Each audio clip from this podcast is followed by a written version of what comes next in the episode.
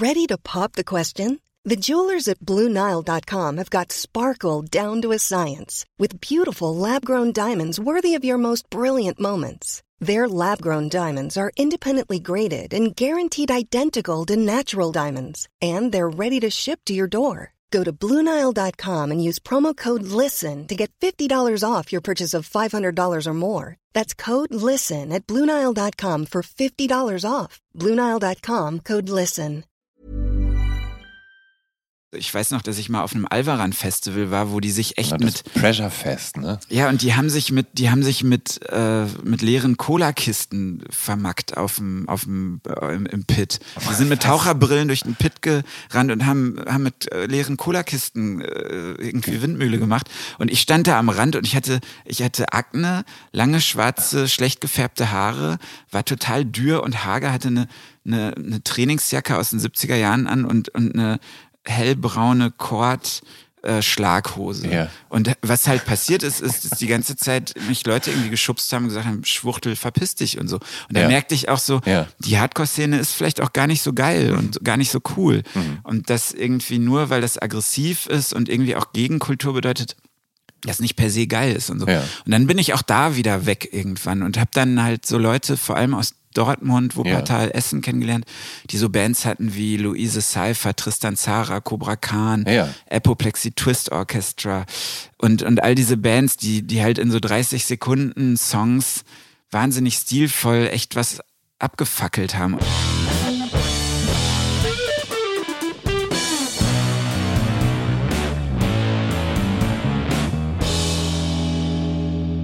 Hallo und herzlich willkommen zu Der Soundtrack meines Lebens. Ich bin Jan Schwarzkamp und ich werde euch in diesem Podcast auf eine musikalische Reise mitnehmen. Eine durch das tönende und klingende Leben meiner Gäste. Mal nerdig, mal erhellend, immer persönlich. Ein Austausch über Popkultur im Allgemeinen und ein Blick aufs Leben durch die Linse der Musik im Speziellen. Viel Spaß mit der folgenden Episode.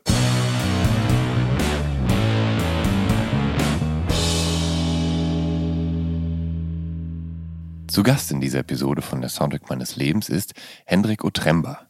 George Orwell hat nach Hendrik Otrembas Geburtsjahr seinen Roman 1984 benannt. Ort des Geschehens ist Recklinghausen im Ruhrgebiet, wo Otremba dann auch aufwächst. Mit Mitte 20 geht es für den künstlerischen Tausendsasser nach Münster und Anfang 2016 weiter nach Berlin. Es gibt nicht viele Kunstformen, die Otremba nicht beherrscht. Als Sänger und Songwriter ist er vornehmlich Teil der Post-Punk-Band Messer, mit denen er zwischen 2012 und 2020 vier Alben veröffentlicht. Für die malt er auch das, äh, die Cover-Artworks und hat das auch schon für einige weitere Tonträger getan. Wobei diese Cover nur die Spitze des Eisbergs sind, denn Otremba tobt sich kreativ auch in der Gemäldemalerei aus. Seine Bilder zeugen von einem ausgeprägten Hang zu dystopischem, düsterem und verstörendem.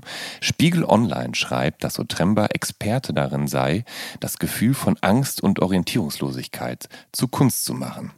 Und da sein Expertentum über Leinwände oder 40 bis 80 Minuten Musik hinausreicht, hat er sich längst auch als Romanautor einen guten Namen gemacht. 2017 erscheint sein Debüt Über uns der Schaum. Es folgt die Noir-Science-Fiction Kachelbarts Erbe 2019 und 2020 erscheint dann Benito. Ab und zu ist er auch Dozent für freies Schreiben oder als Journalist tätig.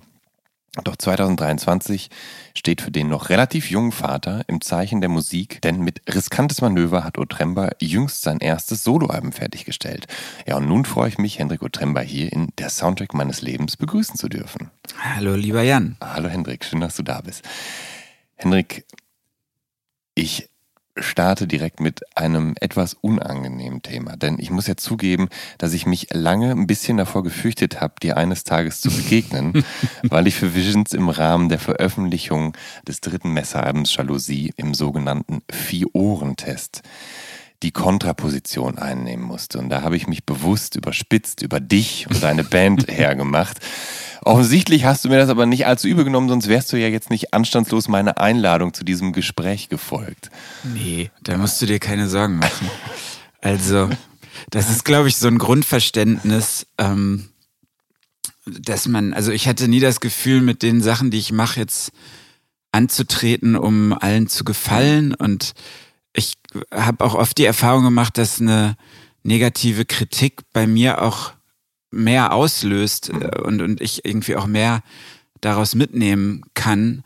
Weil wenn ich irgendwie gut besprochen werde, was meistens zum Glück der Fall ist, äh, dann ja, dann nehme ich das zur Kenntnis mhm. und freue mich. Das ist wahrscheinlich dann auch wichtig, aber die Dinge, die vielleicht auch was verändern und aus denen ich irgendwie Impulse mitnehme, das sind auch schon die Sachen, die, die irgendwie ähm, mal was in Frage stellen. Und deshalb ähm, freue ich mich eigentlich über, über solche Kritiken meistens ja. ähm, schon. Und äh, die müssen halt gut gemacht sein. Also wenn jemand einfach äh, nicht bereit ist, sich darauf einzulassen oder, oder aus irgendwelchen Ressentiments heraus äh, was zerreißt oder so, das stört mich dann schon. Aber dann bin ich halt beleidigt und drehe mich weg. Ja, wobei ich ja das. Und in unserem Fall ist es spätestens verjährt. Das stimmt, es ist wirklich, es ist ja wirklich äh, lange her. Und, ja, und der Haken, nicht nachtragen. Der, der Haken an der, an der Sache ist ja, dass ich, ähm, dass ich ja auch ein bisschen in diese Position gedrängt wurde. Und wenn man genau. dann diese Kontrabesprechung schreiben muss, dann sollte man es natürlich auch etwas dann sollte man es auch kontramäßig angehen. Ja. Es kann gut sein, dass ich Ressentiments äh, bedient habe. Ich erinnere mich auch nicht mehr so wirklich daran, aber, aber ich glaube, ich glaube tatsächlich im Umfeld waren so ein paar Leute äh, so ein bisschen erschrocken damals ja. und sagten, oh, was ist denn da los? Hast du dem irgendwas getan? Und so. Und oh ich, ich habe das, glaube ich, gar nicht so doll ja. und so schlimm wahrgenommen. Ja. Aber ich erinnere mich noch, dass so ein paar Leute mich ansprachen mhm. und meinen, was ist denn da los? Und so. Aber ja, also um dich nochmal zu beruhigen, mich hat das nicht, mich hat das nicht stärker irritiert. Nee. Aber kannst du äh, denn grundsätzlich mit Kritik umgehen? Du hast gerade gesagt, meistens kannst du aus negativer Kritik ja eher was ziehen. Und ähm, du musst dich ja eigentlich mannig, also deiner mannigfaltig produzierten Kunst ja mit äh, Kritik an verschiedensten Fronten auseinandersetzen. Ne? Also es gibt ah. ja auch durchaus Menschen, die sich mit deinen Gemälden auseinandersetzen und andere, die sich mit deinen Büchern auseinandersetzen.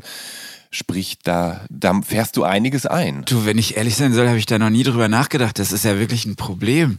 Ich biete ja wirklich ganz viel Angriffsfläche an allen Fronten. ähm, naja, ich weiß nicht. Also ich, ich kann damit umgehen und wenn ich das nicht könnte, wäre das auch schrecklich, weil das ist einfach Teil mhm. dessen, was ich tue. Mhm. Und ähm, ich glaube, ich hätte wahrscheinlich hätte ich schon ein Problem, wenn ich ähm, wenn es überwiegen würde und ich ja. das Gefühl hätte, ich muss so gegen Widerstände an, ankämpfen, weil, weil alles, was ich mache und tue, immer nur niedergemacht wird. Und so ist es zum Glück nicht. Also ich würde fast sagen, dass ich ein bisschen verwöhnt bin.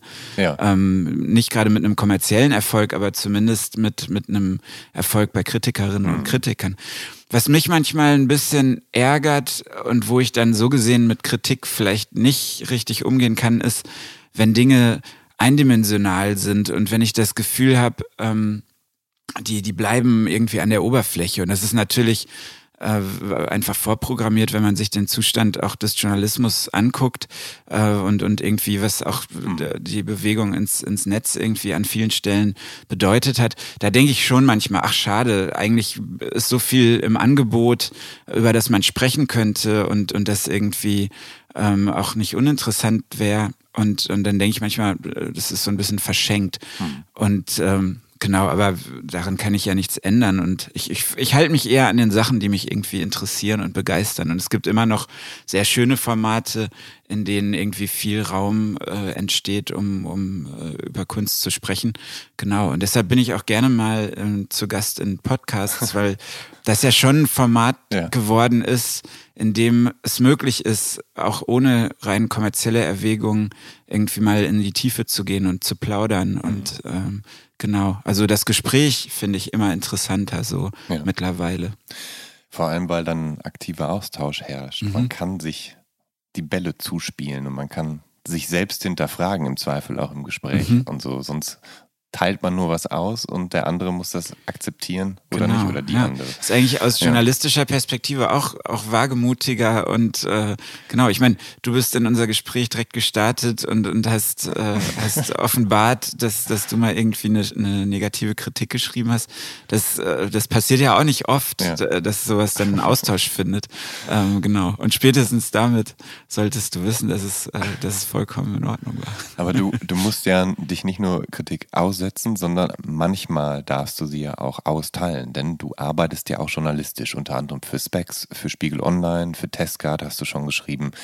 Ähm, Ist das eine gute oder eher unangenehme Sache für dich? Weil du stehst ja dann auf beiden Seiten. Du stehst auf der Seite des Künstlers, Ja. aber auch auf der Seite des Kritikers. Das hat eine wahnsinnige Ambivalenz und das hat auch ähm, bei mir zu Konsequenzen geführt. Also ich habe mich auch weitestgehend zurückgezogen aus einem journalistischen Schreiben. Ja. Ähm, ich weiß noch am Anfang, als das mit Messer anfing und wir auch bemerkten und das auch gar nicht so richtig erwartet hatten, dass wir irgendwie viel Besprechungen gefunden haben und, und irgendwie medial stattfanden.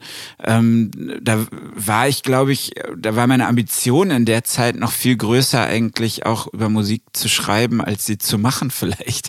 Äh, also ich war immer großer Leser von Musikjournalismus, Ja. immer großer Fan davon und habe auch das Gefühl, da eine Art Ausbildung erfahren zu haben, Ja. weil ich einfach so viel rezipiert habe und, und äh, einfach wirklich auch Magazine richtig studiert habe und, und auch diesen Empfehlungen gefolgt bin. Also ich war ein dankbarer äh, Leser von, von Musikzeitschriften vor allem.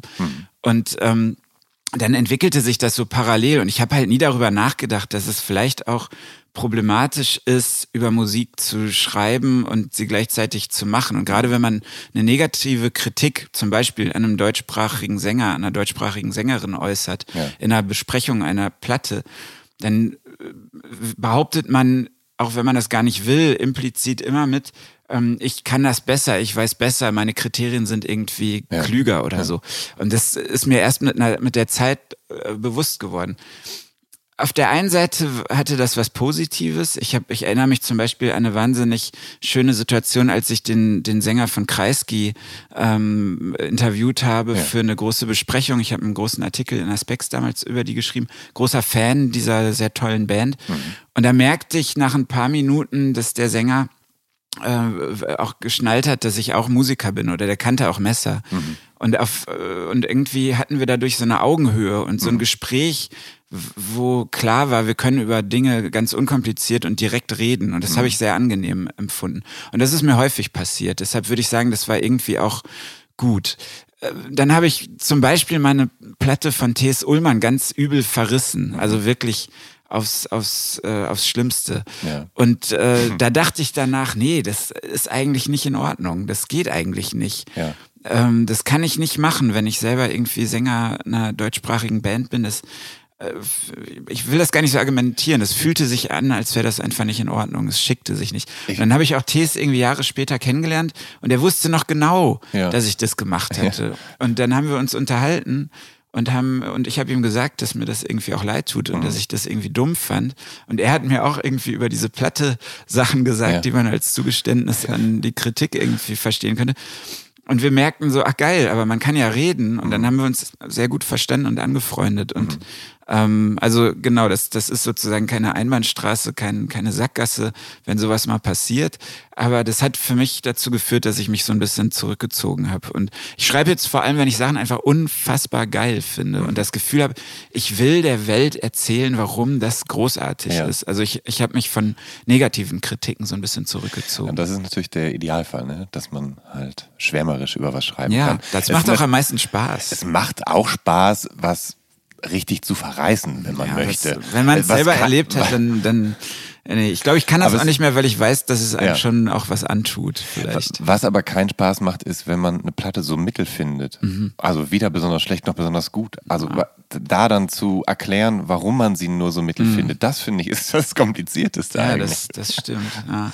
Und das sind dann oft meistens, also das sind dann auch oft einfach langweilige Platten. Also warum, weil wann ist eine Platte gut, wenn die einen in Rage versetzt, wenn die einen in Stimmung Mhm. bringt, im Positiven wie im Negativen. Also ich höre auch gerne Musik, die, die ich irgendwie ganz schrecklich finde, weil ich es schön finde, dann ein intensives Gefühl zu verspüren.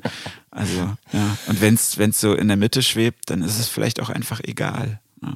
Interessanterweise ist unsere erste Begegnung, auch zu der es dann ja gekommen ist, ja tatsächlich, obwohl wir beide Kinder des Ruhrgebiets sind, nicht im Ruhrgebiet gewesen, sondern erst äh, hier in Berlin. Und zwar Ende letzten Jahres. Da spielte Michael Rother und Neu in Berlin. Und ähm, war der Auftritt so eine Art Pflichtveranstaltung für dich? äh, denn ja, im, immerhin hat er ja zusammen mit, mit Klaus Dinger auf dem Neudebüt 1972 mit dem Song Negativland quasi Post-Punk und Industrial so ein bisschen mhm. vorweggenommen, bevor beides überhaupt erfunden war?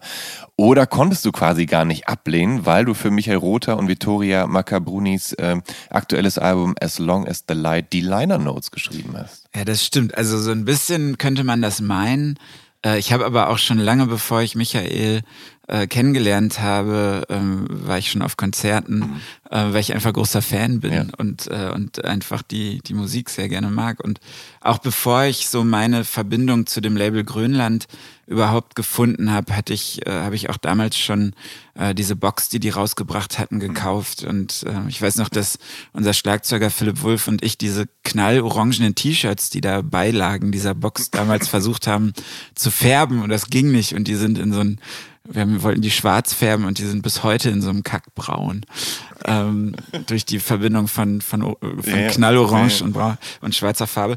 Nee, deshalb, das war keine Pflichtveranstaltung, weil ich wollte da auch gerne hin. Ich mag auch diesen Ort. Ja. Christian Morin kuratiert das ja zu, zu großen Teilen. An dem Abend glaube ich nicht, aber Genau, der, der die, holt da interessante die, Leute hin. Die Betonhalle in der, wie heißt es noch gleich? Genau, äh, Silent Green. Silent Green. Für mich war es nämlich eine Premiere. Ich war ah, vorher ja. noch nie da. Ich hatte meine Buchpremiere 2018, nee, 2019 mit meinem zweiten Roman mhm. in diesem, in dieser Kuppelhalle mhm. und war da auf das Gebäude aufmerksam geworden und äh, fand das dann auch schön, äh, in einem Krematorium zu lesen ja. und, und so. Und das hatte auch einen schönen Klang. Ja. Mein Bruder ist damit aufgetreten und Stella Sommer. Genau. Nee, deshalb, ich mochte den Raum immer und ich, ich war neulich auf dem Bohren und der Club of Gore Konzert unten mhm. und äh, in dieser Betonhalle ja. und fand das einfach einen, einen echt besonderen Ort. Und ähm, nee, also Pflichttermin nicht, auch wenn man es meinen könnte, ja, weil, weil ich jetzt mit Michael auch echt schon so ein paar Sachen gemacht habe und ähm, ja, mhm. aber nee, ich hab, bin da als Fan hin mhm. und, und, und Bekannter sozusagen, ja. Ja, ja der Michael ist ja ist eine bemerkenswerte Figur. Ich der wird immer dem, jünger. Der wird auch immer jünger. Also wenn ich in seinem Alter bin, möchte ich echt gerne immer noch so aussehen. Ja, absolut. Das ja. ist unglaublich. Das ist wirklich beeindruckend, ja. ähm, weil es tatsächlich so ist, dass er, dass er immer besser aussieht. Der sah immer ja. gut aus. Ja, der sah immer gut aus. Aber der, der versteht es irgendwie ähm, sehr toll zu altern.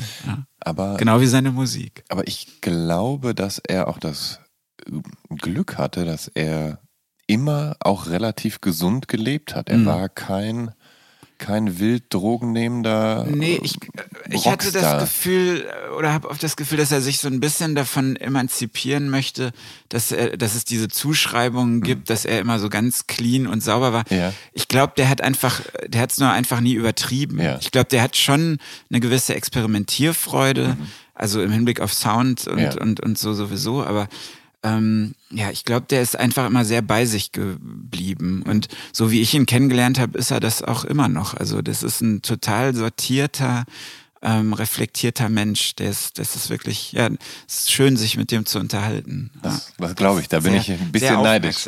Ach, das wird sich bestimmt mal ergeben, dass du den triffst. Ja.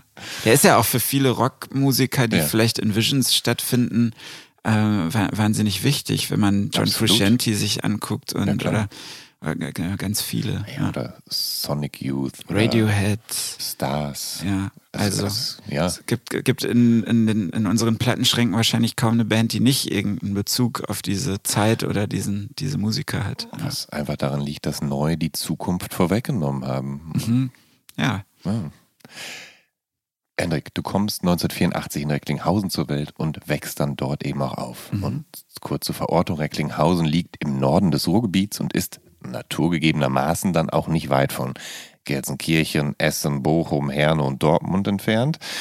Und deinen ersten musikalischen Eindruck, den hat dein Vater bei dir hinterlassen. Der hatte eine Plattensammlung und ja, die hat Eindruck hinterlassen zum Teil. Ne? Ja, das kann man schon so sagen. Wir wohnten in so einem ziemlich maroden Zechenhaus im Süden der mhm. Stadt, im, im, recht armen Süden der Stadt. Und ähm, mein Vater hatte sich behelfsmäßig im Keller so eine Art Hobbyraum äh, ausgebaut. Da war ja. eine Theke. Ich weiß noch, dass es ein Strobo, ja. ein Strobo gab, äh, das er, glaube ich, nie betätigt hat. Aber mein Bruder und ich haben dann da immer Musik gehört und haben es ganz dunkel gemacht und im Strobo getanzt. ähm, und wenn nur Strobo an ist, das ist schon heavy auch. Also ja, genau. Das ist heavy.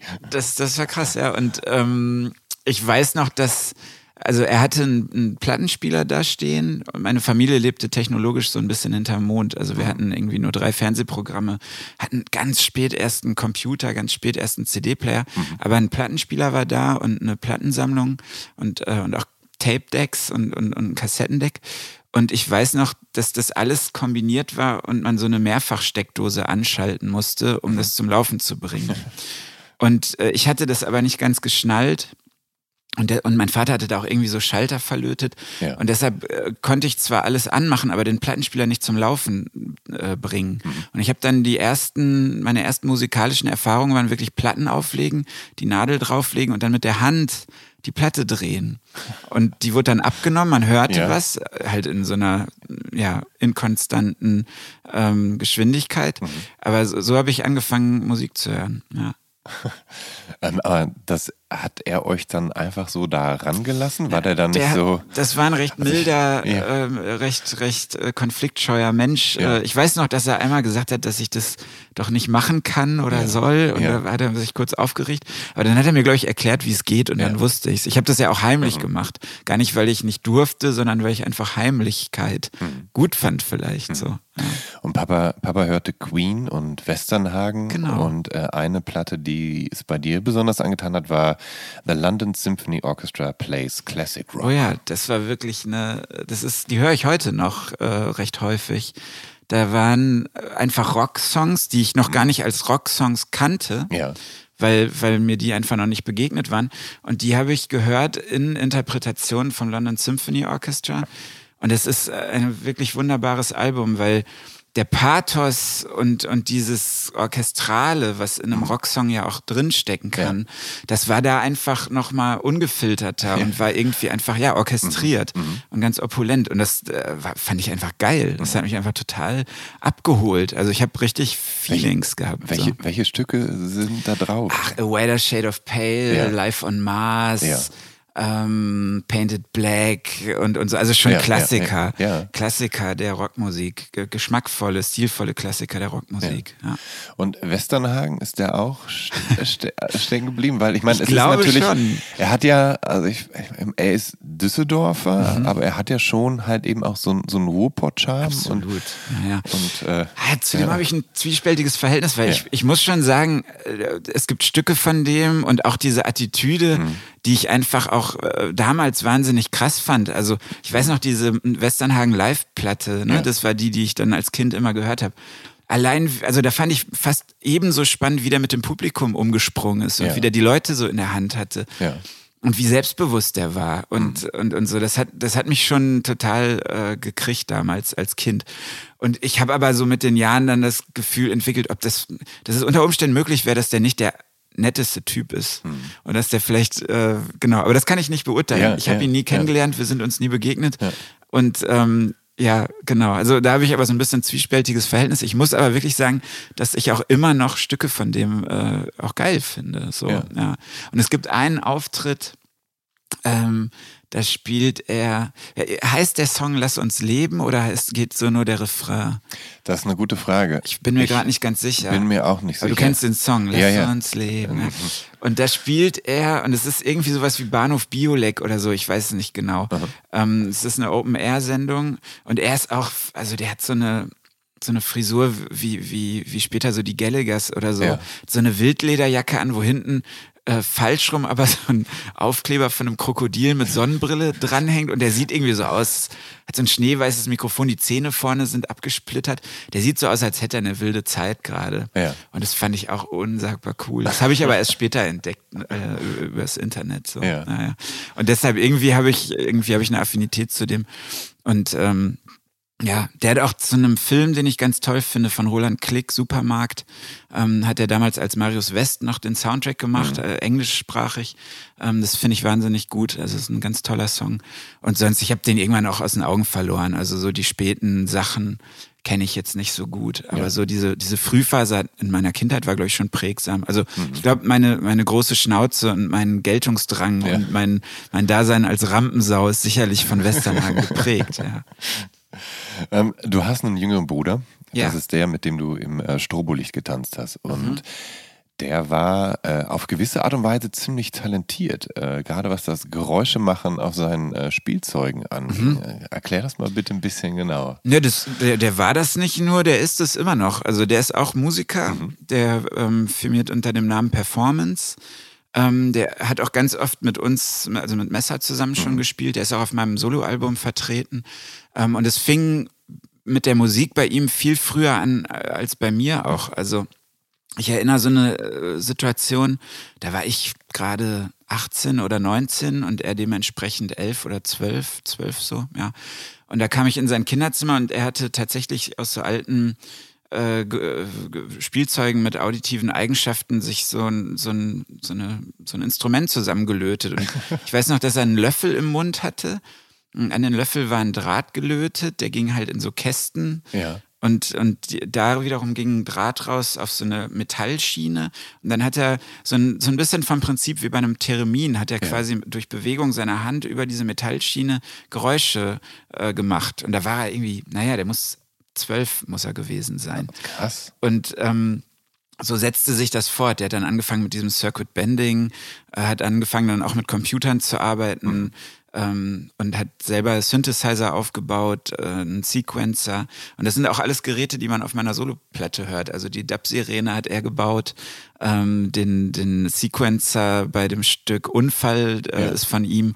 Und ich kann das dann immer nur so ganz dilettantisch und intuitiv spielen, was ja. auch manchmal äh, schöne Klänge und interessante ähm, Dinge hervorbringt. Aber meistens, wenn ich, wenn ich was brauche für ja. einen Song, dann frage ich ihn auch, ob er das irgendwie nicht einspielen oder programmieren kann. Mhm. Und das macht er dann gerne. Also wir sind, wir sind nicht nur Brüder, sondern auch irgendwie eng befreundet, könnte man sagen. Wir stehen uns sehr nah, wir haben uns sehr gern und ähm, ja ich äh, freue mich, dass er auch Musiker ist und ja. wir uns auch Bühnen teilen. Ja. Ähm, wann hast du dir eigentlich deine erste Platte gekauft? Also warst du da noch äh, sehr jung oder ist das erst, erst später gekommen? Nee, ich bin, ich war noch in der Schule und ich glaube, ich war so, ah, ich muss so 15 oder so gewesen sein. Mhm. Und es war, ich weiß noch, dass ich damals die ersten ein, zwei Singles von der Band The International Noise Conspiracy gekauft habe. Mhm. Das war die Band, die aus Refused hervorgegangen mhm. ist. Ähm, dann The Make-up, wiederum eine Band, die, glaube ich, äh, Noise Conspiracy stark beeinflusst hat. Ja, genau ja, wie ja. Nation of Ulysses, die Vorgängerband, auch, glaube ich, Refused, Refused schon sehr beeinflusst hat. Ganz genau, ja. Wenn, wenn, man sich The Shape of Punk to Come anguckt. Ähm, und, und Dennis, Dennis Lüxen wird das auch niemals negieren. Nee, und das muss man auch nicht, nee. weil es ist schön, inspiriert ja. zu sein und es ist auch schön zu zitieren und sich in der Form ja auch immer zu verneigen mhm. vor Leuten, die einen irgendwie inspiriert haben und ja. einem, äh, für einen wichtig sind. Und ähm, genau, und ich weiß noch, dass die erste Schallplatte, die ich mir gekauft habe, also das waren jetzt mhm. Singles, die ich ja. gerade genannt habe, ähm, dass die äh, erste Platte war ähm, ne, ein Album von Snapcase. Aber dann warst du ja schon sehr früh sehr geschmackvoll unterwegs. Also beziehungsweise ja. gibt es da ja eigentlich, also es ist ja oft so, dass man irgendwie sich ein bisschen für so eine erste Platte schämt, weil das noch so, ja, weil man da in seinem Geschmack noch nicht ganz so gefestigt ja. war, aber. Man muss dazu sagen, im Ruhrgebiet in Recklinghausen gab es jetzt nicht so wahnsinnig viel, äh, was die Stadt für mhm. einen jungen Menschen zu bieten hatte, aber es gab eine Musikszene ja. und es gab tolle Leute, die Musik gemacht haben. Und ich hatte sehr früh ähm, einfach auch ältere Freundinnen und Freunde, die alle schon in Bands waren. Mhm ähm, und in so einem Screamo Power Violence Umfeld in Essen und Dortmund unterwegs waren. Und darüber ähm, habe ich ganz viel kennengelernt. Und da war ich so 14, 15 oder so. Da haben die mich auf Konzerte mitgeschleppt. Die hatten auch schon angefangen zu studieren und, und so oder machten dies und das. Da und ich weiß noch, dass Alan Kassab, äh, ja. den du auch kennst, ja. soweit ich weiß, ähm, der war äh, bei mir auf der Schule und der kam irgendwann in meine Klasse. Mhm. Und wir saßen dann zusammen und, und haben uns angefreundet. Der ist jetzt heute Mitmusiker auf, ja. meiner, auf meinem ersten Soloalbum ja. und wir sind ganz eng befreundet. Und wir kennen uns aus der Schulzeit. Und ich weiß noch, dass er vor allem so diese ganzen Sachen mir auch gezeigt hat. Mhm. Und ein ähm, Typ, mit dem Alan dann später eine Band hatte, der hieß Stefan Menzel, ähm, der, bei dem hatte ich dann Bassunterricht ein paar Jahre, der hat mir Sachen gezeigt und The so. Heartbreak Motel? Das war seine spätere Band. Ich ja. mochte die Vorgängerband ja. Elmer's Revenge, was ja. so eine Skatepunk Melodic Core Band war, so als 13-Jähriger fand ich die wahnsinnig Aha. cool und war mal ganz stolz, wenn ich unter der katholischen Kirche hatten die in den Katakomben ihre, äh, ihre, ihren Proberaum. Ja. Und ich war mal ganz stolz, wenn ich damit hin durfte. Danach hatte ich so einen halben Hörsturz. Und die sind irgendwann rausgeflogen, weil irgendwann jemand aus der Gemeinde in diesen Proberaum, in den Kellerkatakomben gegangen ist. Und es war ein Bild des Papstes, dem die einen Hitlerbart angeklebt hatten und ein umgedrehtes Kreuz, was dann dazu führte, dass die rausgeflogen sind. Aber genau, das war so das Umfeld in König Ludwig in Recklinghausen Süd. Genau, und über die habe ich voll viel von dieser Musik erst mal so kennengelernt. Ja. Ähm, du beschreibst dich als zart beseiteten Jungen in deiner Teenagerzeit. Ja, ich war sehr, Ma- sehr sensibel. Ähm, wie hat sich das geäußert? Ich war sehr ängstlich, sehr unsicher, Ja.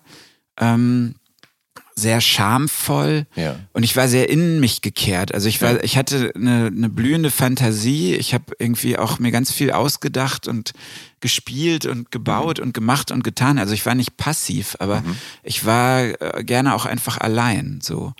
Und, und mit mir äh, ganz schön beschäftigt als Kind und Ja. wir- wirklich sehr unsicher und ängstlich. Das, ich weiß gar nicht, woran das liegt, weil ich bin eigentlich von meinem Elternhaus nicht so erzogen. Also meine Eltern waren nicht autoritär oder dominant, ganz im Gegenteil. Ich hatte immer das Gefühl, dass die mich fördern und, und, und so. Also da, da gab es auch nicht so einen Konflikt. Ähm, deshalb, ich weiß nicht so richtig, wo das herkam. Ja. Ähm, ich, brauchte, ich brauchte eine Brille. Und das hat keiner bemerkt, viele Jahre. Und dann irgendwann ähm, kriegte ich dann, dann eine Brille und dann wurde es irgendwie besser. Und manchmal denke ich, vielleicht hatte ich auch so Ängste äh, und, und war so ein bisschen zurückgezogen, weil ich nicht so gut sehen konnte. Also ich hatte wirklich sehr, sehr schlechte Augen. Das hat sich dann verwachsen mit den Jahren. Aber ähm, vielleicht da lag es daran. Ich weiß es nicht. Ähm, was ganz interessant ist, ist, obwohl du dieser zart beseitete, sensible Junge warst, ähm, hast du irgendwann, mal ganz abgesehen von Snapcase und International Noise Conspiracy, haben sich, äh, hast du dann irgendwann angefangen, Material vom Label Alvaran zu hören. Und das ist ja ein Label, was äh, Sascha Franzen 1995 in Bochum gründet und darauf erscheinen vor allem Metalcore und Hardcore und allerhand Lizenzprodukte. Sprich, Alvaran deckt einerseits so die, die deutsche oder eher die Ruhrpott-Szene mit Bands wie Jane, Niari und Inane ab. Ja, das fand ich interessant. Ja. Siehst du genau. Und hat aber andererseits auch so US-Bands wie Unearth, Evergreen Terrace und Morning Again und so weiter. Da konnte, also Morning Again haben so Leute in meinem Umfeld gehört, das war mir irgendwie zu clean und Ja. so, das, das kam, also das hat mir nicht gefallen. Aber Inane, äh, das, das hat mich umgehauen Ja. damals. Das war so unfassbar brutal und heftig.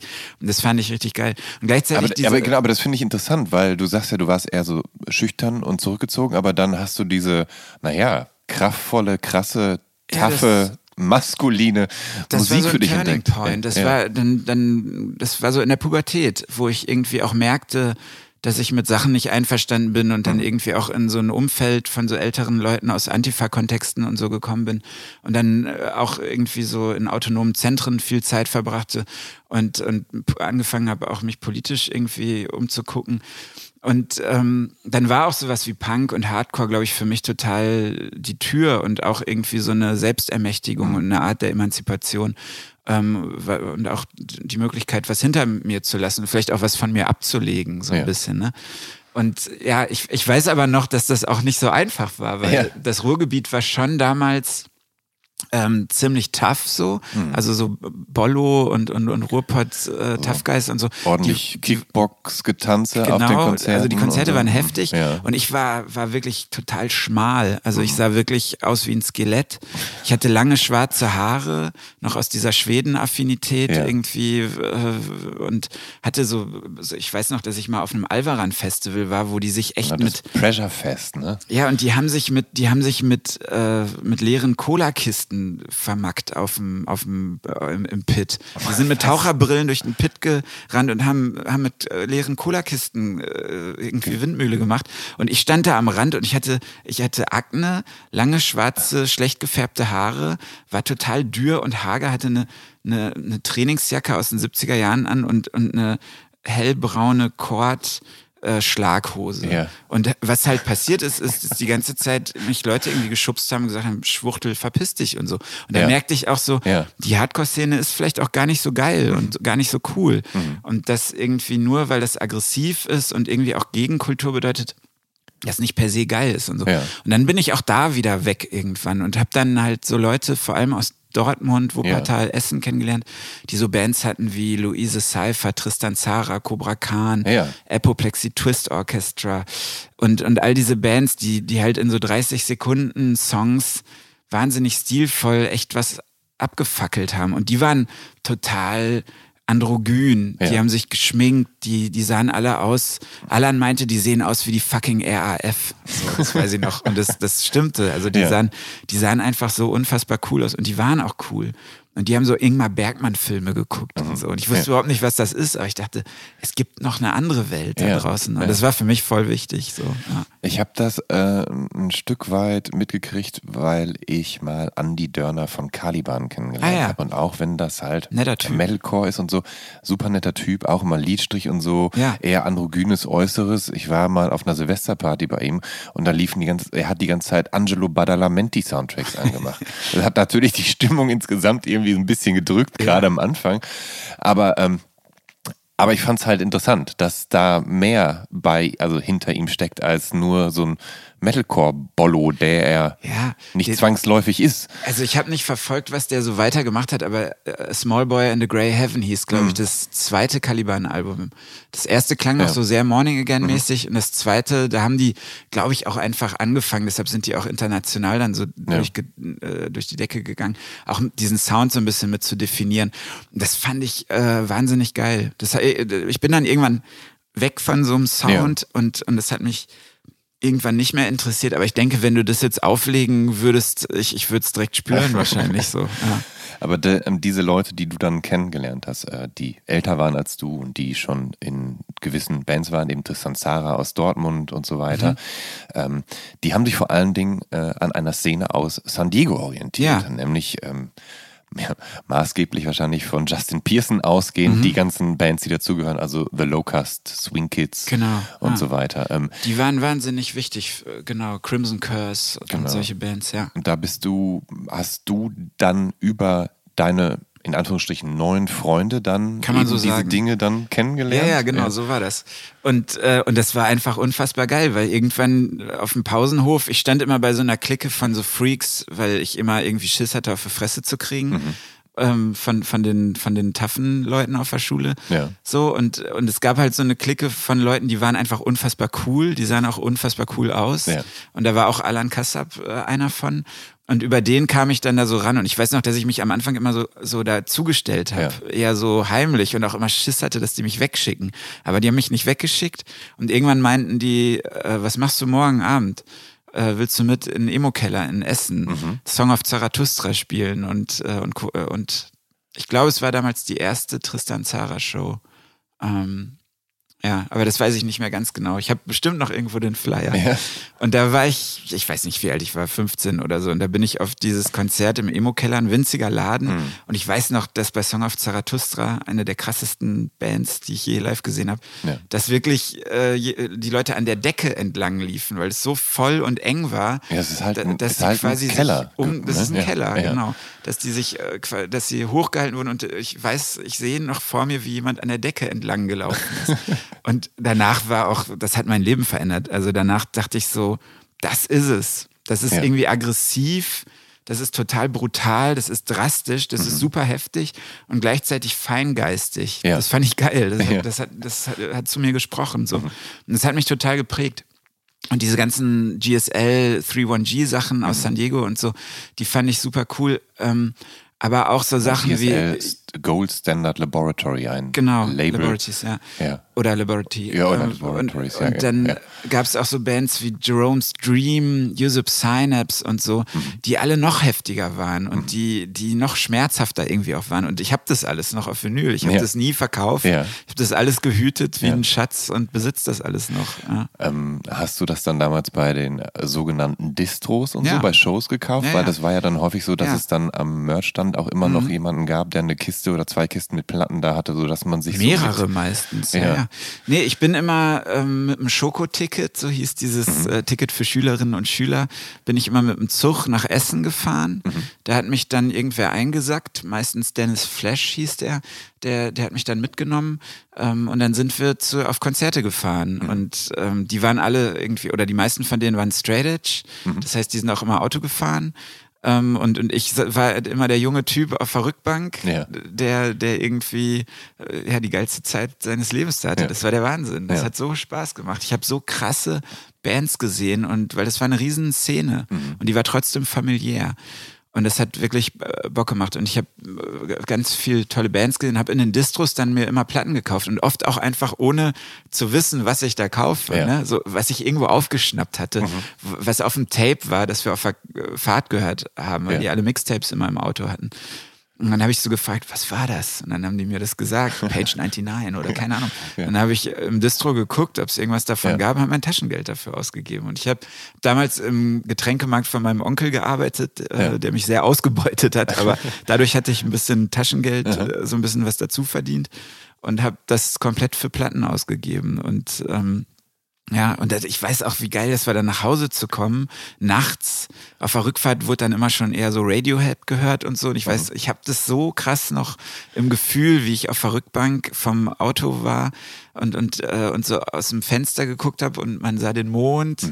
Und, und ich habe äh, hab Radiohead gehört irgendwie, das so vorne im Auto lief, bei diesen coolen äl- älteren Leuten. Ja. Und, dann, äh, und ich hatte meine Tasche mit Platten dabei und, und am nächsten Tag habe ich den ganzen Tag äh, Mucke gehört. Ja. Die haben dich auch manchmal mitgenommen, wenn sie mit ihren Bands gespielt haben, Ja. oder? Und dann seid ihr irgendwie, äh, hattest du dann da eine bestimmte Funktion? Also hast du dann Merch gemacht oder warst Nee. du einfach nur der, der Freund, der einfach mitkommen durfte? Ich, ich weiß auch nicht warum, weil ich glaube, ich war auch manchmal eine furchtbare Nervensäge und auch, glaube ich, peinlich und, und so. Aber die irgendwie wollten die mich immer mitnehmen. Das hat sich so ergeben. Ich habe überhaupt nicht geholfen. Vielleicht, vielleicht fanden die mich süß oder so. Ich, weiß- ich weiß es nicht. Oder, oder vielleicht hatten die Mitleid Ja. und dachten, Ja. Mensch, dem Jungen muss man helfen oder so. Weil ich war, glaube ich, auch wirklich ein Freak so. Und ähm, die haben mich, die haben mich immer mitgeschleppt und ähm, genau, eine Funktion hatte ich nicht. Ich weiß noch, es ist fast so ein bisschen peinlich, aber ich habe irgendwann habe ich die alle zu meinem Geburtstag eingeladen. Ja. Diese ganzen Ja. Power Violence und Ja. Screamo-Leute. Und ich weiß noch, ich habe ganz schreckliches Essen gemacht. Ich war gerade so Veganer geworden, habe so mit so Soja-Chunks Essen gemacht. Ja. Es war ungenießbar. Und, und dann war auch so meine, meine Mutter und mein kleiner Bruder waren da und, und dann dachte ich auch so, scheiße, das ist so uncool, die kommen zu mir nach Hause, ich habe ja gar keine eigene Wohnung und so und dann dachte ich, ja egal. Äh, Und die waren total nett und haben sich mit meiner Mama prima verstanden und, und, und ich habe mir damals immer selber Poster gemalt, ähm, Ja. schon. Also da fing das schon so an, dass ich einfach so, ähm, ja, wie so Fanart, könnte man sagen. Aber das muss ja auch irgendwann angefangen Ja, ja. haben, de, deine Malerei. Und ich weiß noch, dass ich ein, ein Orchid-Poster von der Band Orchid Ja. gemalt hatte. Eine Ja. Band, die für uns alle ganz wichtig war. Und ein Band, äh, ein Poster von der, von der Band Joseph Synapse. Und ich weiß noch, wie die in mein Kinderzimmer kamen. Also wirklich auch Kinderzimmer. Ne? Mhm. Ja. Da stand noch das Spielzeug in der Ecke. Ja.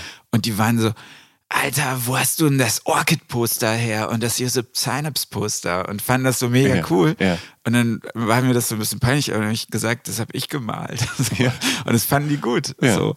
Und ähm, also das hat mir auch Selbstbewusstsein geschenkt, ähm, diese Zeit. Und ähm, ja, und auch vielleicht so eine gewisse, so ein Interesse für eine ästhetische Kompromisslosigkeit Ja. hat sich damals, glaube ich, auch ausgeprägt.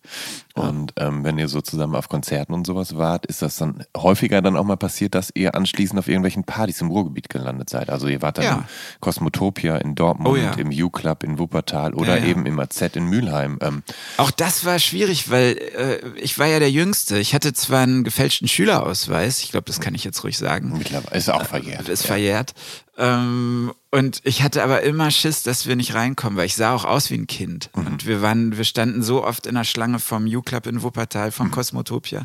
Soundgarden Dortmund waren wir auch manchmal äh, noch und so. Ja. Ähm, oder äh, ja, in den AZs war es nicht so ein Problem, da kannte man mich eh. Aber ähm, ja, wir sind immer reingekommen, aber ich hatte immer die Hosen voll. Ich dachte immer, ey, wenn wir jetzt nicht reinkommen Ja. wegen mir, Ja. die nehmen mich nicht mehr mit, was mache ich denn dann? Weil das waren meine Freunde. Ja, ja. Ne? Aber ich hatte auch das Gefühl, ich bin da auf Probe. ähm, hast du dich dann wenigstens denn benommen? Also warst du dann auch ein Straight Edge Kid und nein. hast dann nein? Also ich habe schon damals irgendwie mal äh, auch Alkohol probiert mhm. und oder irgendwie, wenn jemand gekifft hat, auch mal mhm. irgendwie an einem Joint gezogen oder so. Ich, ich hatte nie eine ausgeprägte Affinität äh, mhm. dazu. Ähm, aber ich erinnere mal, dass ich irgendwo wo mal mitgekifft habe und dann auch einfach völlig breit war und dann die, die auch so zu mir kamen und so, ey.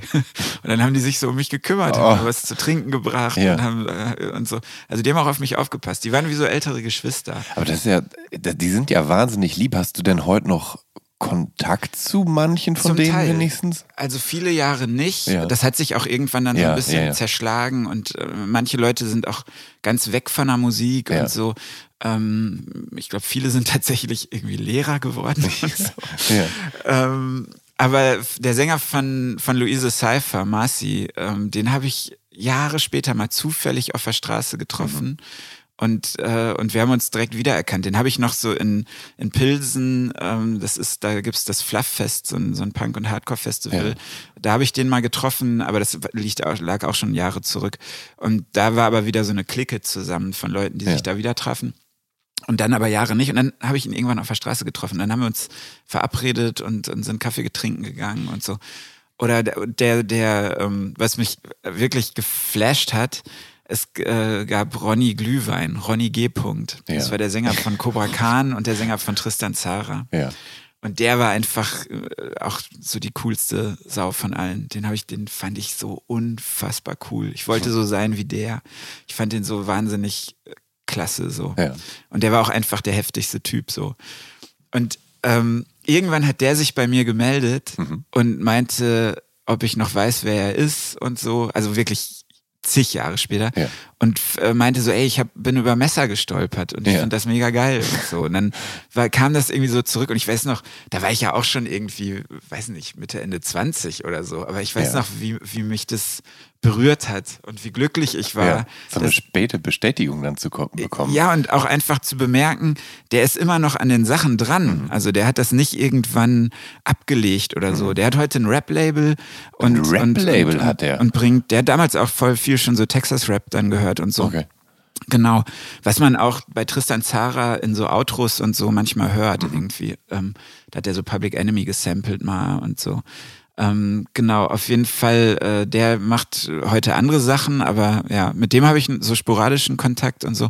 Genau. Und ich glaube, wenn ich jemanden von denen zufällig treffen würde, dann würde ich der Person wahrscheinlich um den Hals fallen und Danke sagen.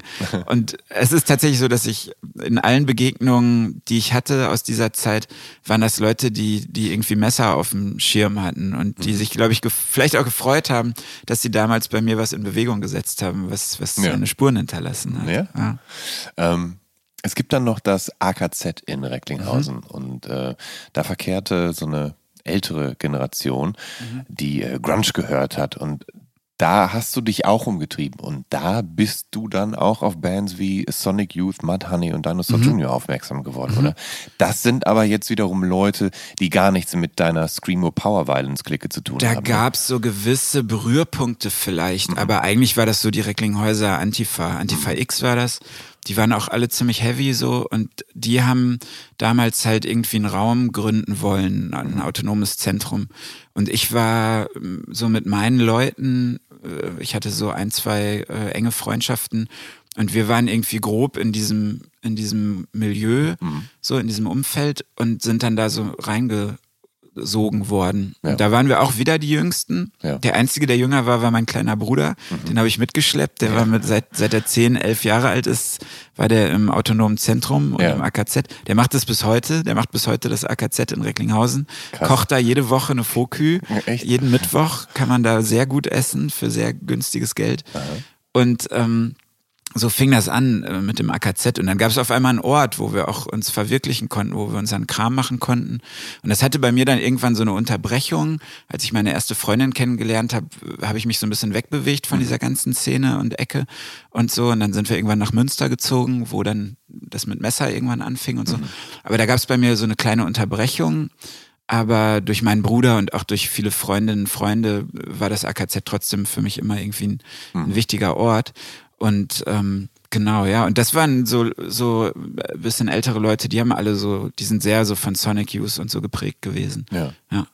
Ähm, irgendwann in der Zeit beginnst du äh, das Specs-Magazin zu lesen und die sitzen damals noch in Köln mit der Redaktion Mhm. und ich glaube, das ist eben auch der Zeitraum, in der Uwe Fiemann Chefredakteur ist. Ja. Also jemand, der selbst Anfang der 90er Schlagzeug in einer Hardcore-Band namens Cosmic Debris gespielt hat und ähm, ja, den man auch nicht selten mit seinem The Locust T-Shirt antreffen konnte. Mhm. Hat Specs damals an genau den richtigen Stellen deinen Ho- Horizont erweitert? Also hast du dich nun ja als intellektueller Hardcore-Teenager dort wiedergefunden?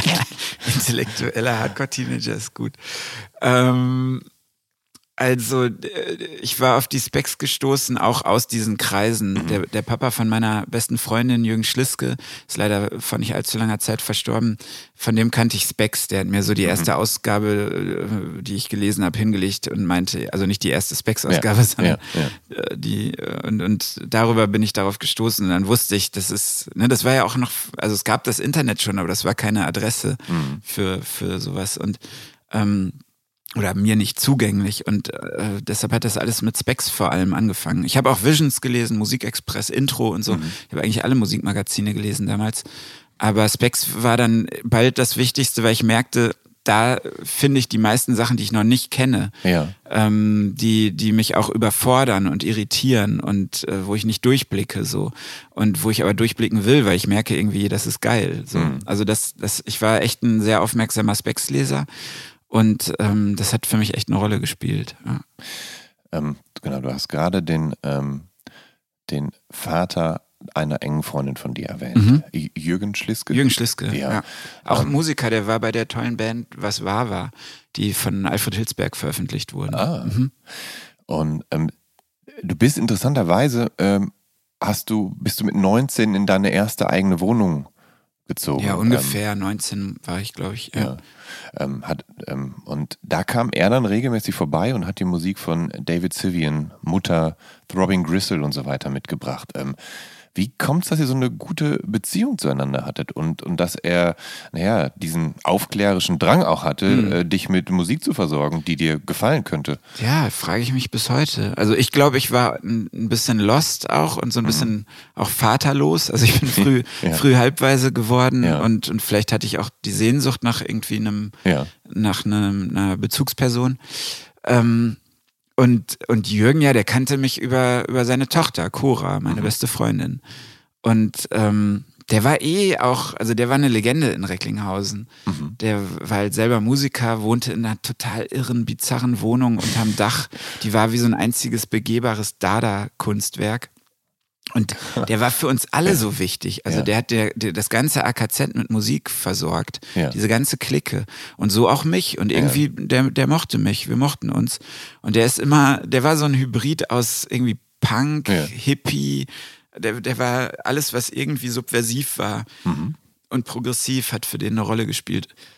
Und er war immer am ähm, Rhein-Herne-Kanal äh, meditieren im Sommer tatsächlich. Mhm. Ja. Und ich hatte meine Wohnung in so einem ganz äh, schrecklichen, kaputten Viertel, äh, Verneustraße ähm, in Recklinghausen Süd. Ziemlich üble Gegend. Und da kam er dann immer vorbei und Ja. hat mir Platten und Videos und, und Bücher gebracht. So, ja. Aber warum bist du mit 19 überhaupt ausgezogen oder warum hast du dann schon allein gelebt? Hattest du die Schule da Also ich hatte beendet und so? ja, das war nach dem Abitur. Ja. Ich hatte Zivildienst äh, gemacht äh, und oder war im Zivildienst Ja.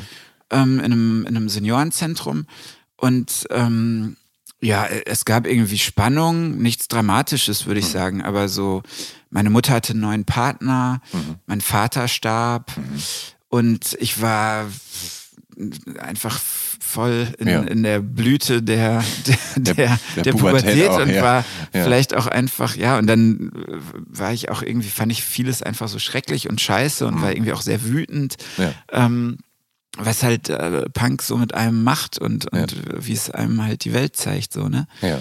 Und das war, ähm, war einfach eine krasse Zeit und, und so und frisch verliebt und dann irgendwie auch, glaube ich, das, den Drang, sich irgendwie da nochmal von etwas, was an einem festhängt, so weg zu emanzipieren, sprich Elternhaus und so. Genau, und als mein Vater starb, der war Lehrer, der war Beamter, ähm, habe ich eine Halbwaisenrente bekommen. Und dadurch konnte ich mir ähm, eine Wohnung leisten. Und damals muss man sagen, im Ruhrgebiet in dem Viertel in Recklinghausen, wo ich gewohnt habe, ich hatte eine große Altbauwohnung, die hat äh, 215 Euro warm gekostet. Ne? Und ähm, die, das konnte ich mir leisten. Und dann Ja. hatte ich noch genug Geld, um Essen zu kaufen Ja. und ähm, äh, ein paar Platten. Und die waren ja damals auch noch günstiger. Ja, ja. Ne? Und ich habe auch damals schon ähm, als Lokaljournalist gearbeitet und habe für die Recklinghäuser Zeitung geschrieben und Fotos gemacht. Da ist zwar auch noch so ein Zuverdienst. Das hätte mich nämlich interessiert, weil ähm, du hattest die Schule abgeschlossen, du hast Zivi gemacht, Mhm. aber es dauert dann natürlich immer noch ein paar Jahre, bis du mit Mitte 20 erst nach Münster ziehst. Mhm. Das heißt, du hast ja noch ein paar Jahre dann in Recklinghausen überbrückt. Genau. Hast du dich dann quasi mit der Halbwaisenrente und dem, dem äh, Freijournalistsein über Wasser gehalten? Ja, und ich hatte äh, BAföG eine Zeit lang. Ich habe studiert in Bochum, an der Ruhr-Universität in Bochum, habe ich Germanistik und Medienwissenschaften studiert. Und ähm, genau, ich, ich hatte, irgendwann hatte ich kein BAföG mehr. Ich weiß, das ist auch schon länger her. Ich weiß Ja, es nicht. ja, ja, auch- ich weiß noch, ich habe mich so in mein Studium auch so ein bisschen reingemogelt, weil mein, mein äh, Notendurchschnitt zu schlecht war. Ja. Das wäre jetzt zu kompliziert, das zu erklären, aber deshalb hatte ich irgendwann kein BAföG mehr. Und ähm, genau, also über Wasser halten ist gut. Ich muss sagen, ähm, ich habe es eigentlich echt gut gehabt. Also mir hat's, es war jetzt nicht so, dass am, am Monatsende noch was übrig war, aber ich bin immer satt geworden. Ich konnte warm duschen ähm, und, und konnte mir äh, Platten kaufen und, und habe mir ab und zu auch mal irgendwie was beim, bei einem ganz tollen chinesischen Imbiss um die Ecke gekauft, der hieß Hongkong 3. Dem, dem trauere ich heute noch nach, dass es den nicht mehr gibt. Also ich finde, für, für so einen 19-Jährigen habe ich es eigentlich ganz gut getroffen. Ich hatte, hatte eine schöne, schöne Jugend. Ja. Ja.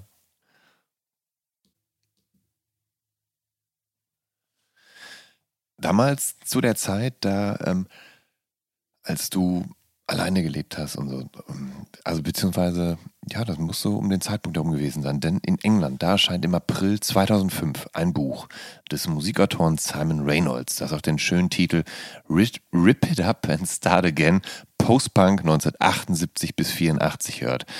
Da bist du 21, als dieses Buch erscheint. Und Du scheinst es wahrscheinlich auch relativ schnell in diesem Zeitraum für dich entdeckt und gelesen zu haben. Kann das Ja. sein? Und Ich weiß gar nicht mehr, vielleicht war das sogar auch äh, eine, Empfehlung von der Specs damals oder so. Ja. Ich, ich bin mir nicht mehr sicher, aber irgendwie bin ich auf dieses Buch gestoßen. Ähm, und äh, das, äh, das ist ja, also ich finde, es ist auch gut geschrieben und so, aber vor allem war das wie so eine Komplettlösung für alles, was, was geil ist. Also auch wirklich eine, eine Anleitung, was es zu hören äh, lohnt. Ja. Und ich kannte schon einige Sachen aus diesem Buch, ähm, die, die mir einfach sehr gefallen haben und äh, habe dann auch schnell Vertrauen gefunden, die anderen Sachen auszuprobieren.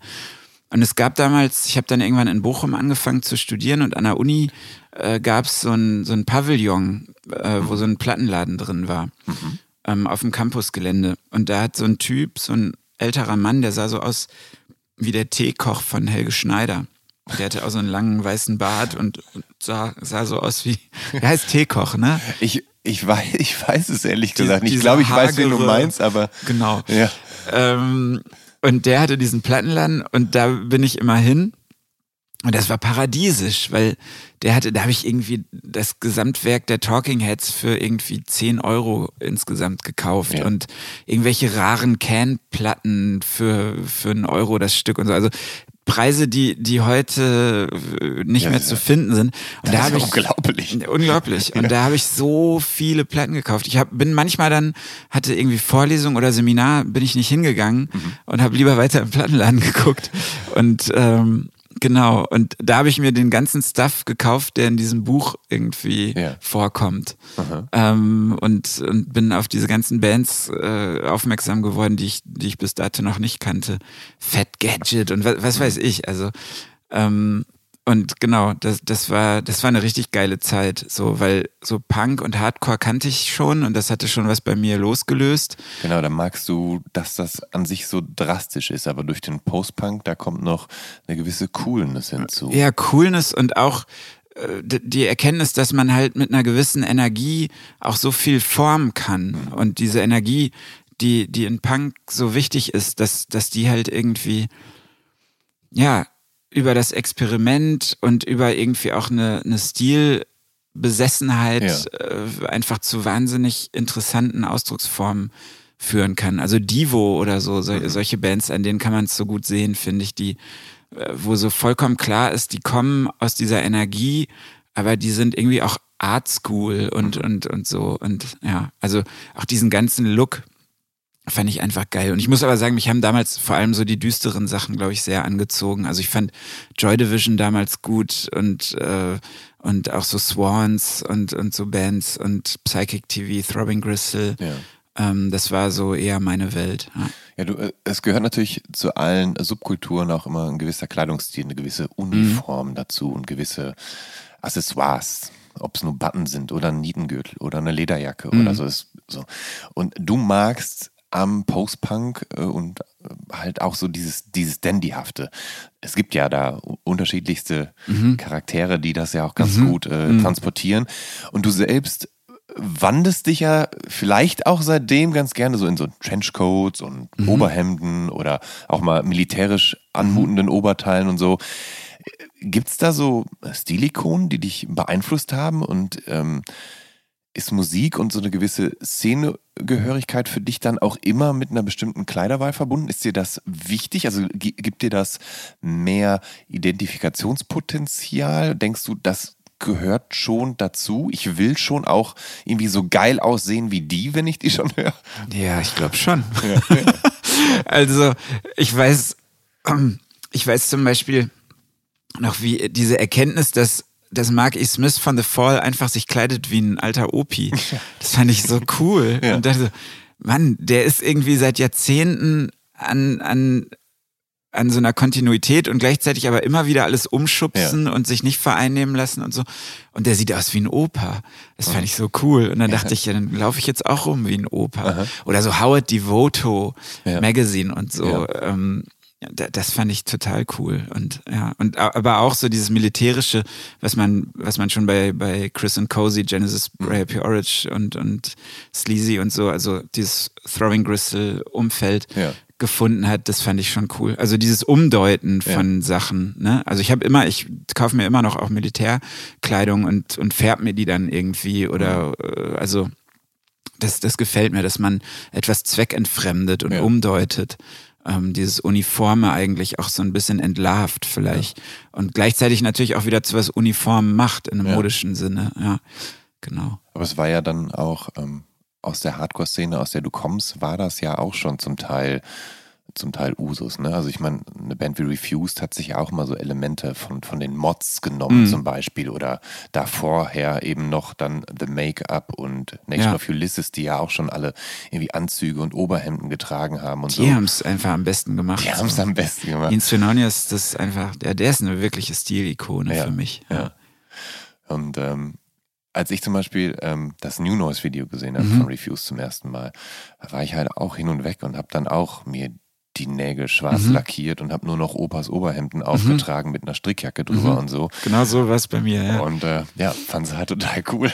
Ja, ich weiß auch noch, wie ich das das erste Mal gesehen habe und werde nie diesen baumelnden, pendelnden Sänger äh, vergessen, der, der mit diesen schwarz gefärbten Haaren. Also ja, und eine Woche später sah ich so aus. Also ich habe ja auch Hemden von meinem Vater irgendwie Ja. aus dem Schrank, Ja. äh, die es noch gab, äh, genommen, mir einen zu kleinen schwarzen Pullover äh, rausgesucht und, und genau. Ja. und habe mir selber die Haare gefärbt. Ja. So sah das ich auch aus ich dann. auch einmal versucht, aber es hat echt Ich hatte nicht das ein paar Jahre, hatte ich, ich hatte ein paar Jahre schwarze Haare. Ja, wenn ich heute so Fotos sehe, gerade diese Zeit, wenn es dann rauswächst und Ja. man pubertär irgendwie nicht hinterherkommt, nachzufärben ähm, oder unentschieden ist und so, das sieht schon echt schlimm aus. Ja. ja, vor allem, weil du ja auch so ein, halt so ein, du bist ja auch so ein blonder Typ, genauso Mhm. wie ich. Da, keine Ahnung, da sieht das dann, da sieht man dann gleich auch noch bleicher und krä- kränklicher aus, wenn man jetzt so eine schwarz, Ich sah künstlich total- schwarze Matte hat. Ich sah total äh, kränklich und kaputt aus, glaube ich. Ich weiß noch, als wir dann mit Messer anfingen, da war ich ja irgendwie so Mitte 20 ähm, und da hatte ich nicht mehr diesen Stil, aber Ja. da irgendwie, da irgendwie äh, halte das, vielleicht klang das noch nach. Da haben auch Leute gefragt, ob ich heroinabhängig bin und ob es mir nicht gut ginge und so. Ja, ja, ja. Und ähm, genau, ich glaube, ich sah schon ein bisschen ausgemergelt aus, aber nee, mir ging es, glaube ich, eigentlich ganz gut. Als äh, Simon Reynolds Buch erscheinen. Da ist, das ist ja auch so der Zeitraum, als im Zuge der The-Band-Welle so peu à peu auch so ein Post-Punk-Revival mhm. stattfindet. Also Bands wie Editors, Interpol, Franz Ferdinand, Block Party, She Wants Revenge, Moving Units, The Rapture. Ähm, oder auch halt eben postpunkige Bands, die so tatsächlich ihre Wurzeln in Hardcore, Emo und Screamo haben, wie etwa The Robocop Kraus, The Faint, The VSS oder Radio 4. Hast du Mitte der Nullerjahre davon Kenntnis genommen und waren da irgendwelche Bands für dich relevant zu dem Zeitpunkt? Ja, die habe ich alle äh, ja. auf, auf, Vinyl oder CD, ja.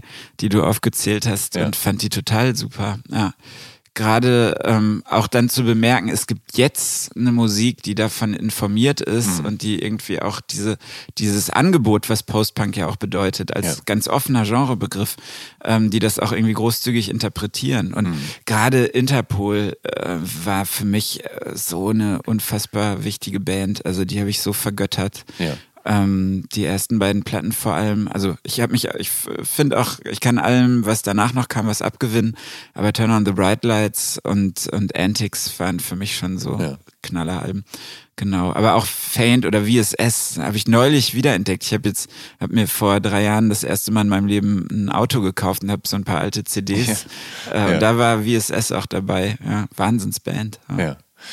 Und vor allem auch also einige dieser aufgezählten, gerade eben auch Interpol, ja auch alles so sehr stilvolle ja, Typen. Die, die waren schon irgendwie an diesem Chameleons, Echo and the Bunnyman, also dass irgendwie Musik und, und Pop auch immer einen Look bedeutet, mhm. ähm, inspiriert. Und ja, das finde ich auch, das macht einfach Spaß. Mhm. Also ich, ich kleide mich gerne ähm, ein und, und überlege mir was und, und, und so. Ja, ja, Hilft dir das auch in deine Rolle zu finden, weil wenn du auf der Bühne performst, bist du ja nicht der gleiche Hendrik, der jetzt hier im Sessel vor mir sitzt, sondern, mhm.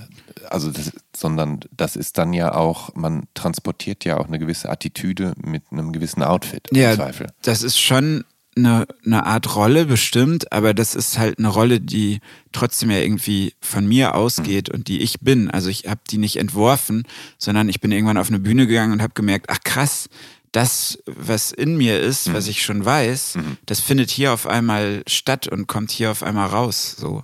Ne? Und, und das, das war, das war ja, genau. Und dann, ja, dann ist diese Rolle eben vielmehr der Ort, an dem etwas von einem stattfindet, so würde ich sagen, glaube mhm. ich.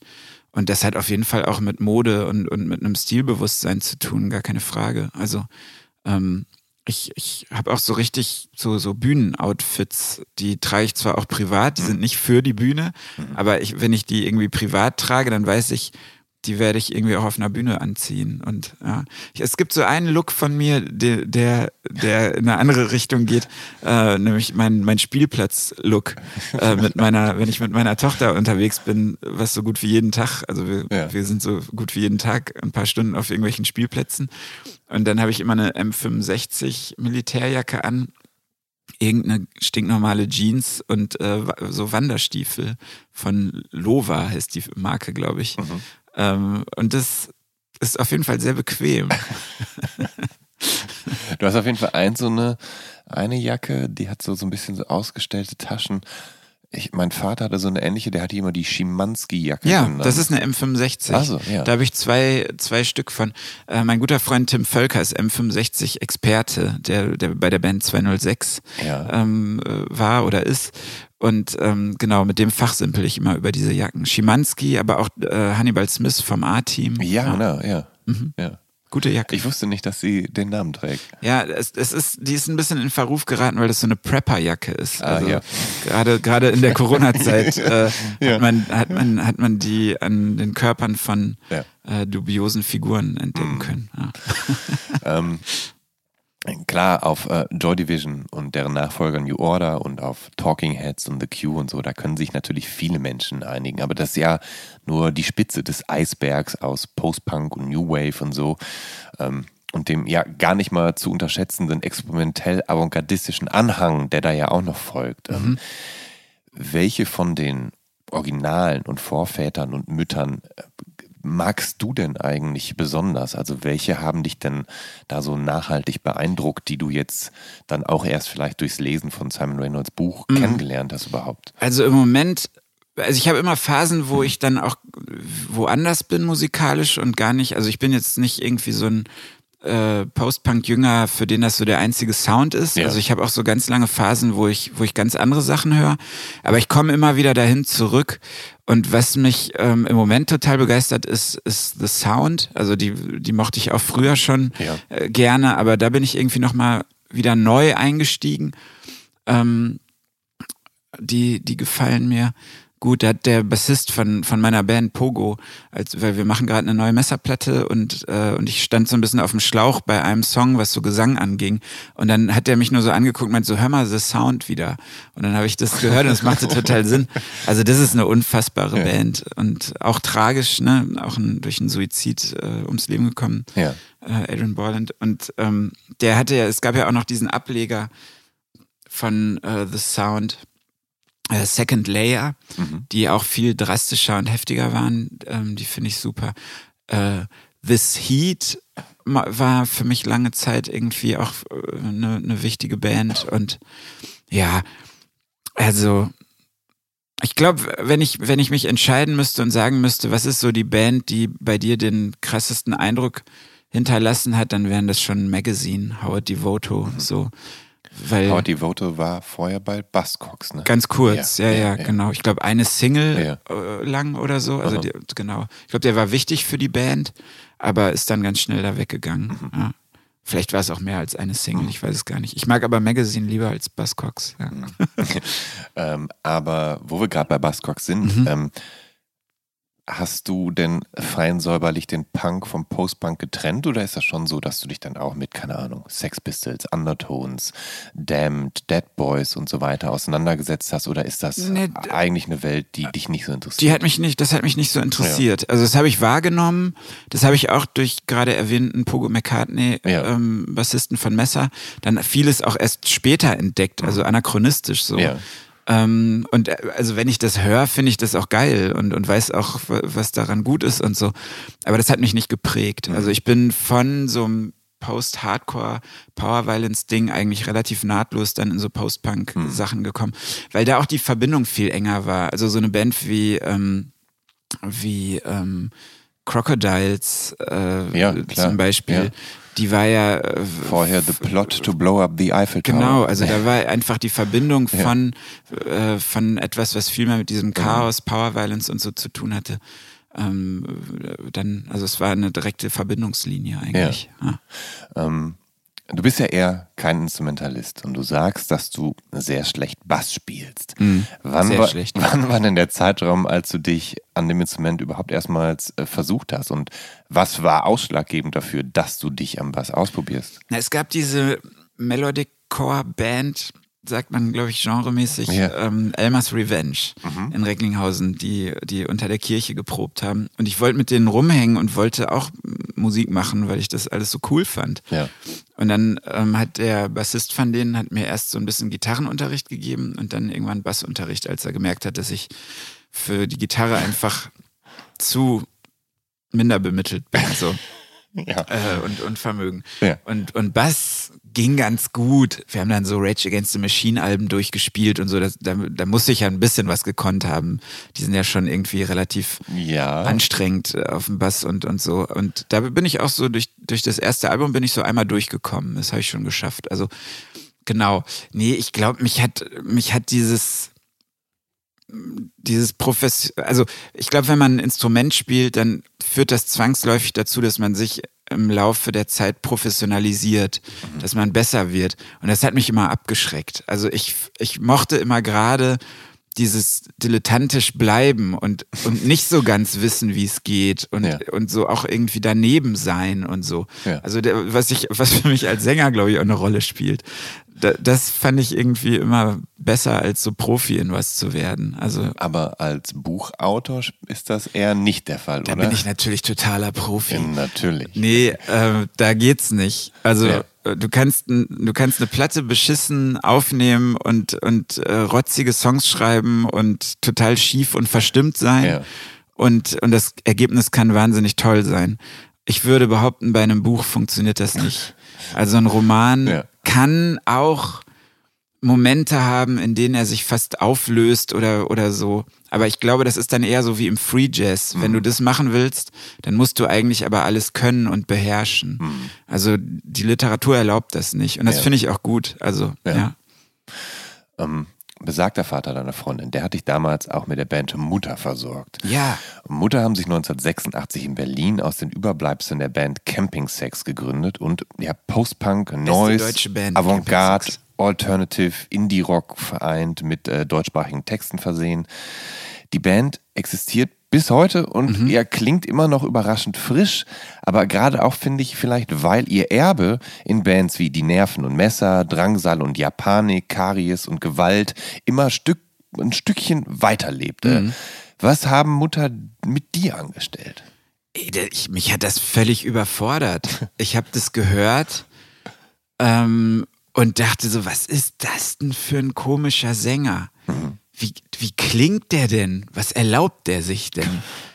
Und dann auch musikalisch wusste ich überhaupt nicht, was das soll und was, was, also ich kannte ja schon Sachen Ja. äh, ne, und, und hatte irgendwie eine Affinität, aber da merkte ich so, okay, ich bin hier über was gestolpert, was ganz merkwürdig ist, was irgendwie eigentlich gefallen will Ja. und irgendwie auch die große Geste wagt und irgendwie auch so rockistisch ist und gleichzeitig ist es aber so völlig brüchig und dagegen und, und so ganz, auch so schlampig und Ja. so.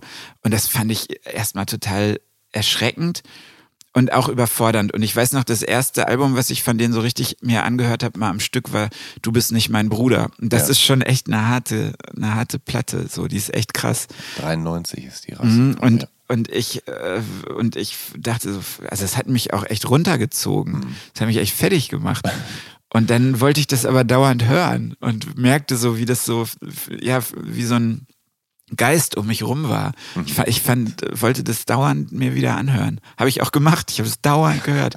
Und dann, äh, als ich Camping Sex äh, entdeckt habe, war es für mich eh zu spät. Also das, die haben mich so umgehauen.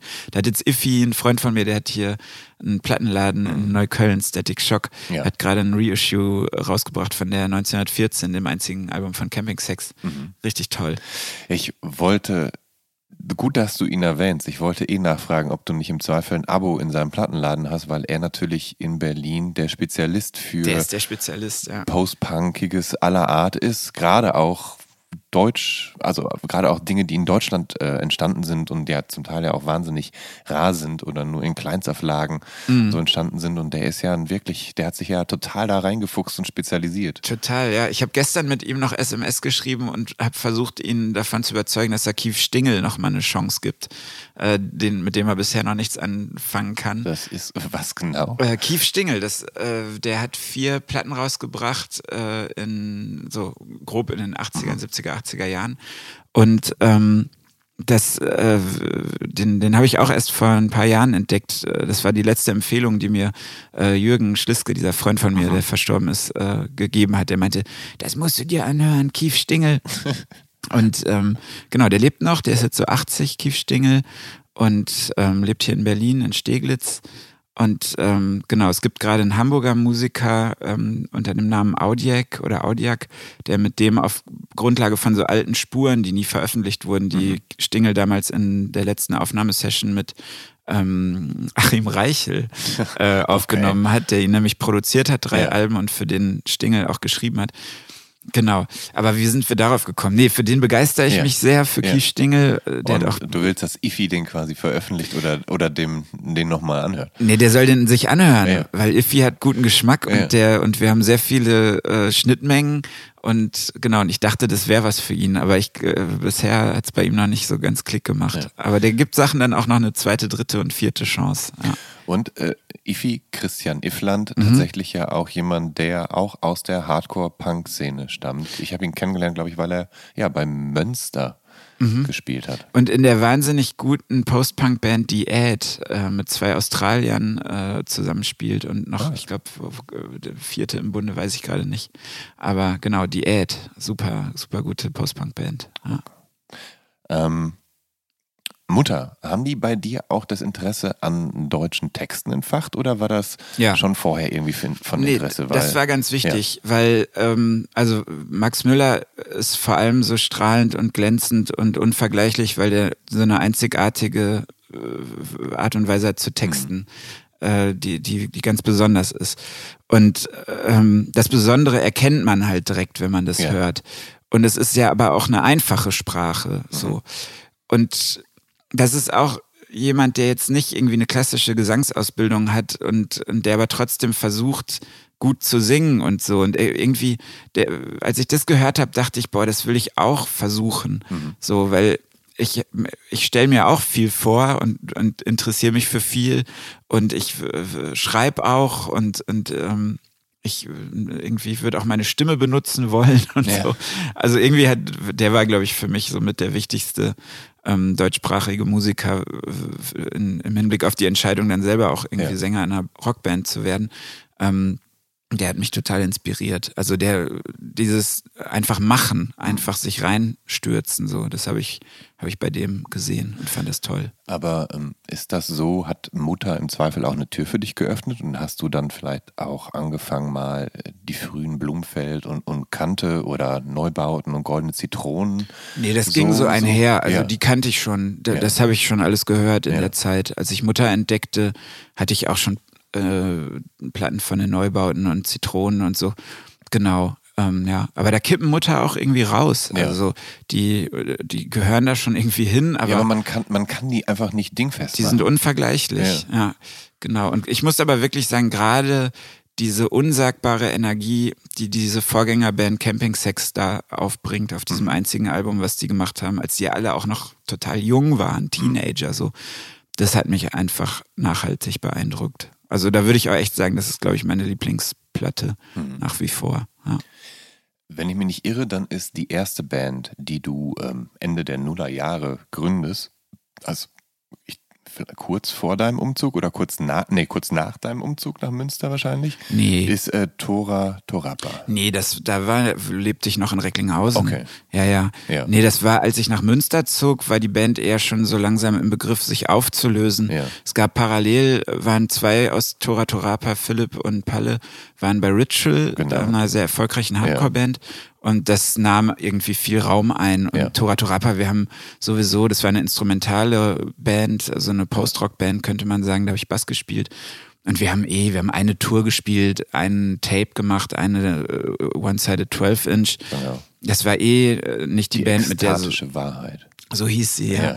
So viel ging mit der Band eh nicht, aber es war schön, das hat voll Spaß gemacht. Auch die Proben waren immer so sehr verträumt und Ja. so, das, das war schön. Naja, und mit Philipp und Palle habe ich dann ja später auch Messer gegründet und also, genau. Ha- Habt äh, ihr Tora Torapa nach dem 23. Album der Reihe Spirou und Fantasio benannt eigentlich? Ja.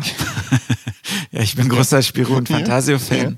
Äh, genau, du würdest Augen machen, wie viel ich da geklaut habe in diesem Universum. Ja. Ja. Tiefenrausch, das Versteck der Moräne. Es gibt einige Messertitel, äh, die, die von Spirou und Fantasio entlehnt sind. Ah, Ja. ja. sieh mal an. ähm, dann hätten wir das ja hier aufgedeckt. Ich weiß, ist das je aufgedeckt worden? Oder Ja, das also eher- ich habe das da nie ein Geheimnis draus Okay. gemacht.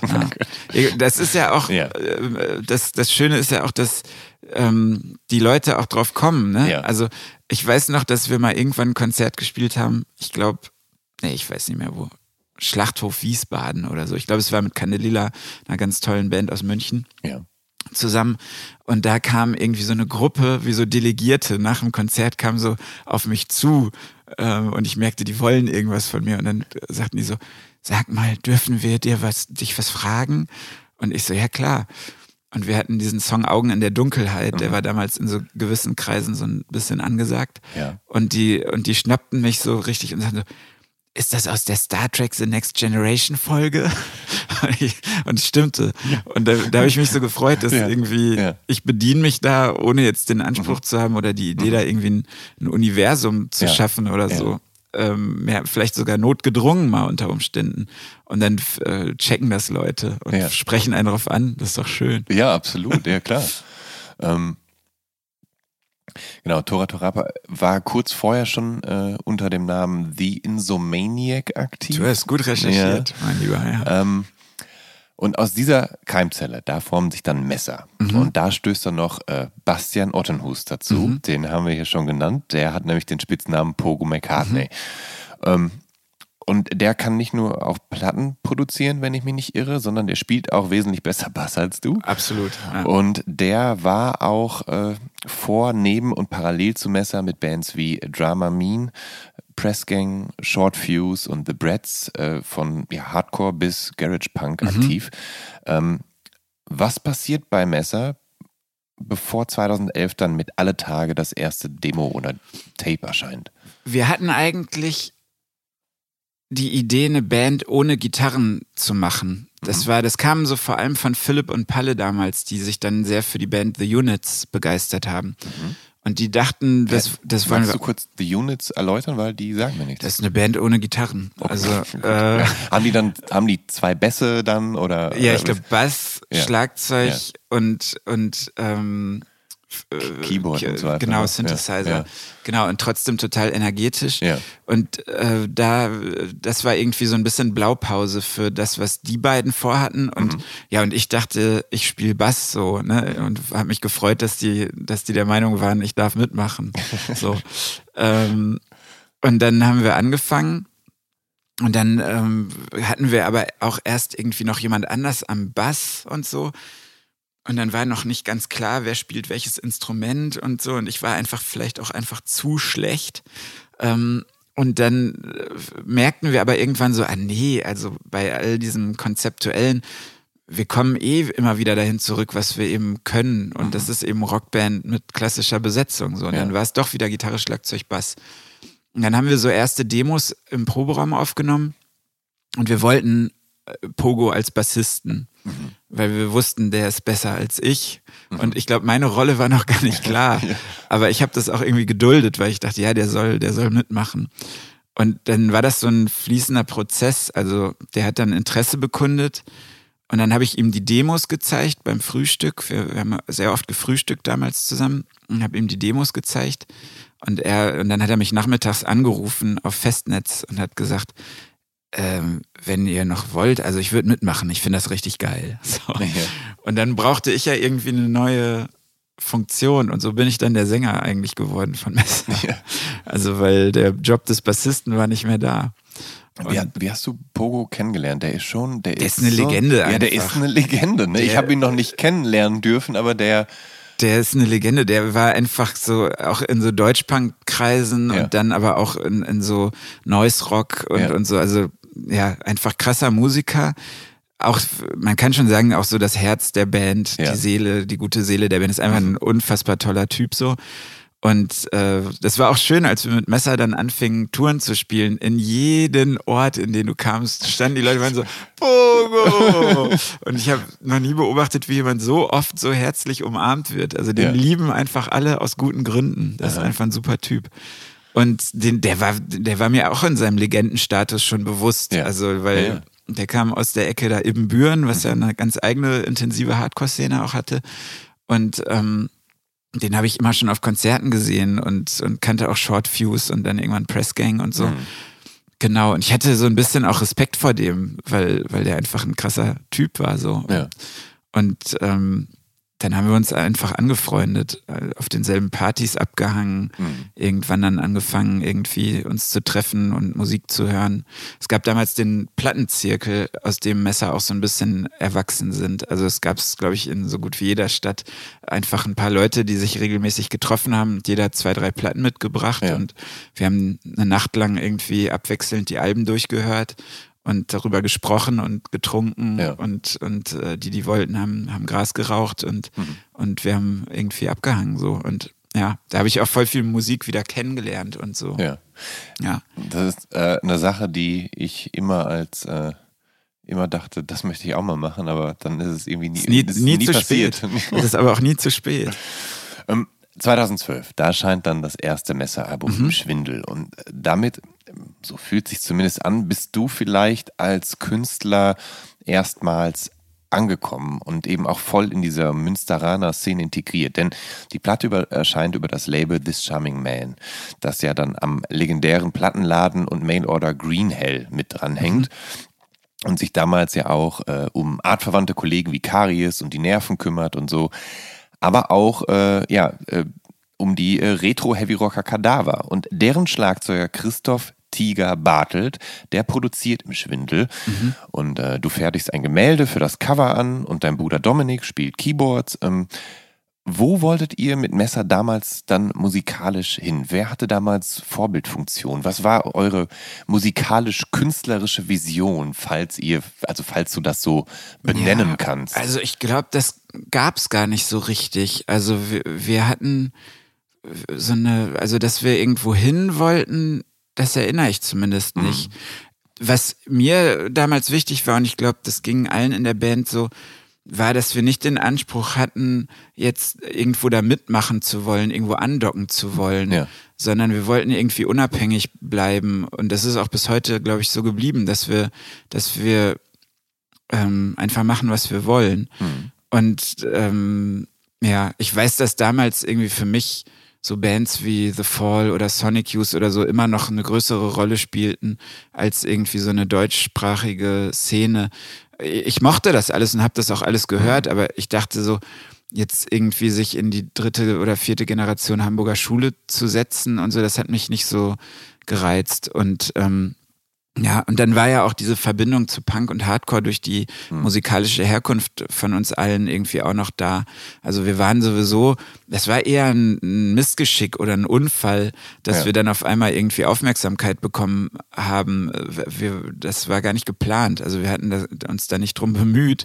Wir, wir, wir merkten so, oh, das finden Leute geil. Ja. Oh, wir haben mega Bock und wir wollen gerne spielen. Dann haben wir super viel Konzerte gespielt und irgendwann wie das dann so ist, dann wird man angequatscht und, und dann gerät man da so rein in diese diffuse Indie-Szene. Aber ja. eigentlich waren wir erstmal in so einem DIY-Kosmos, wie man sagt, ja.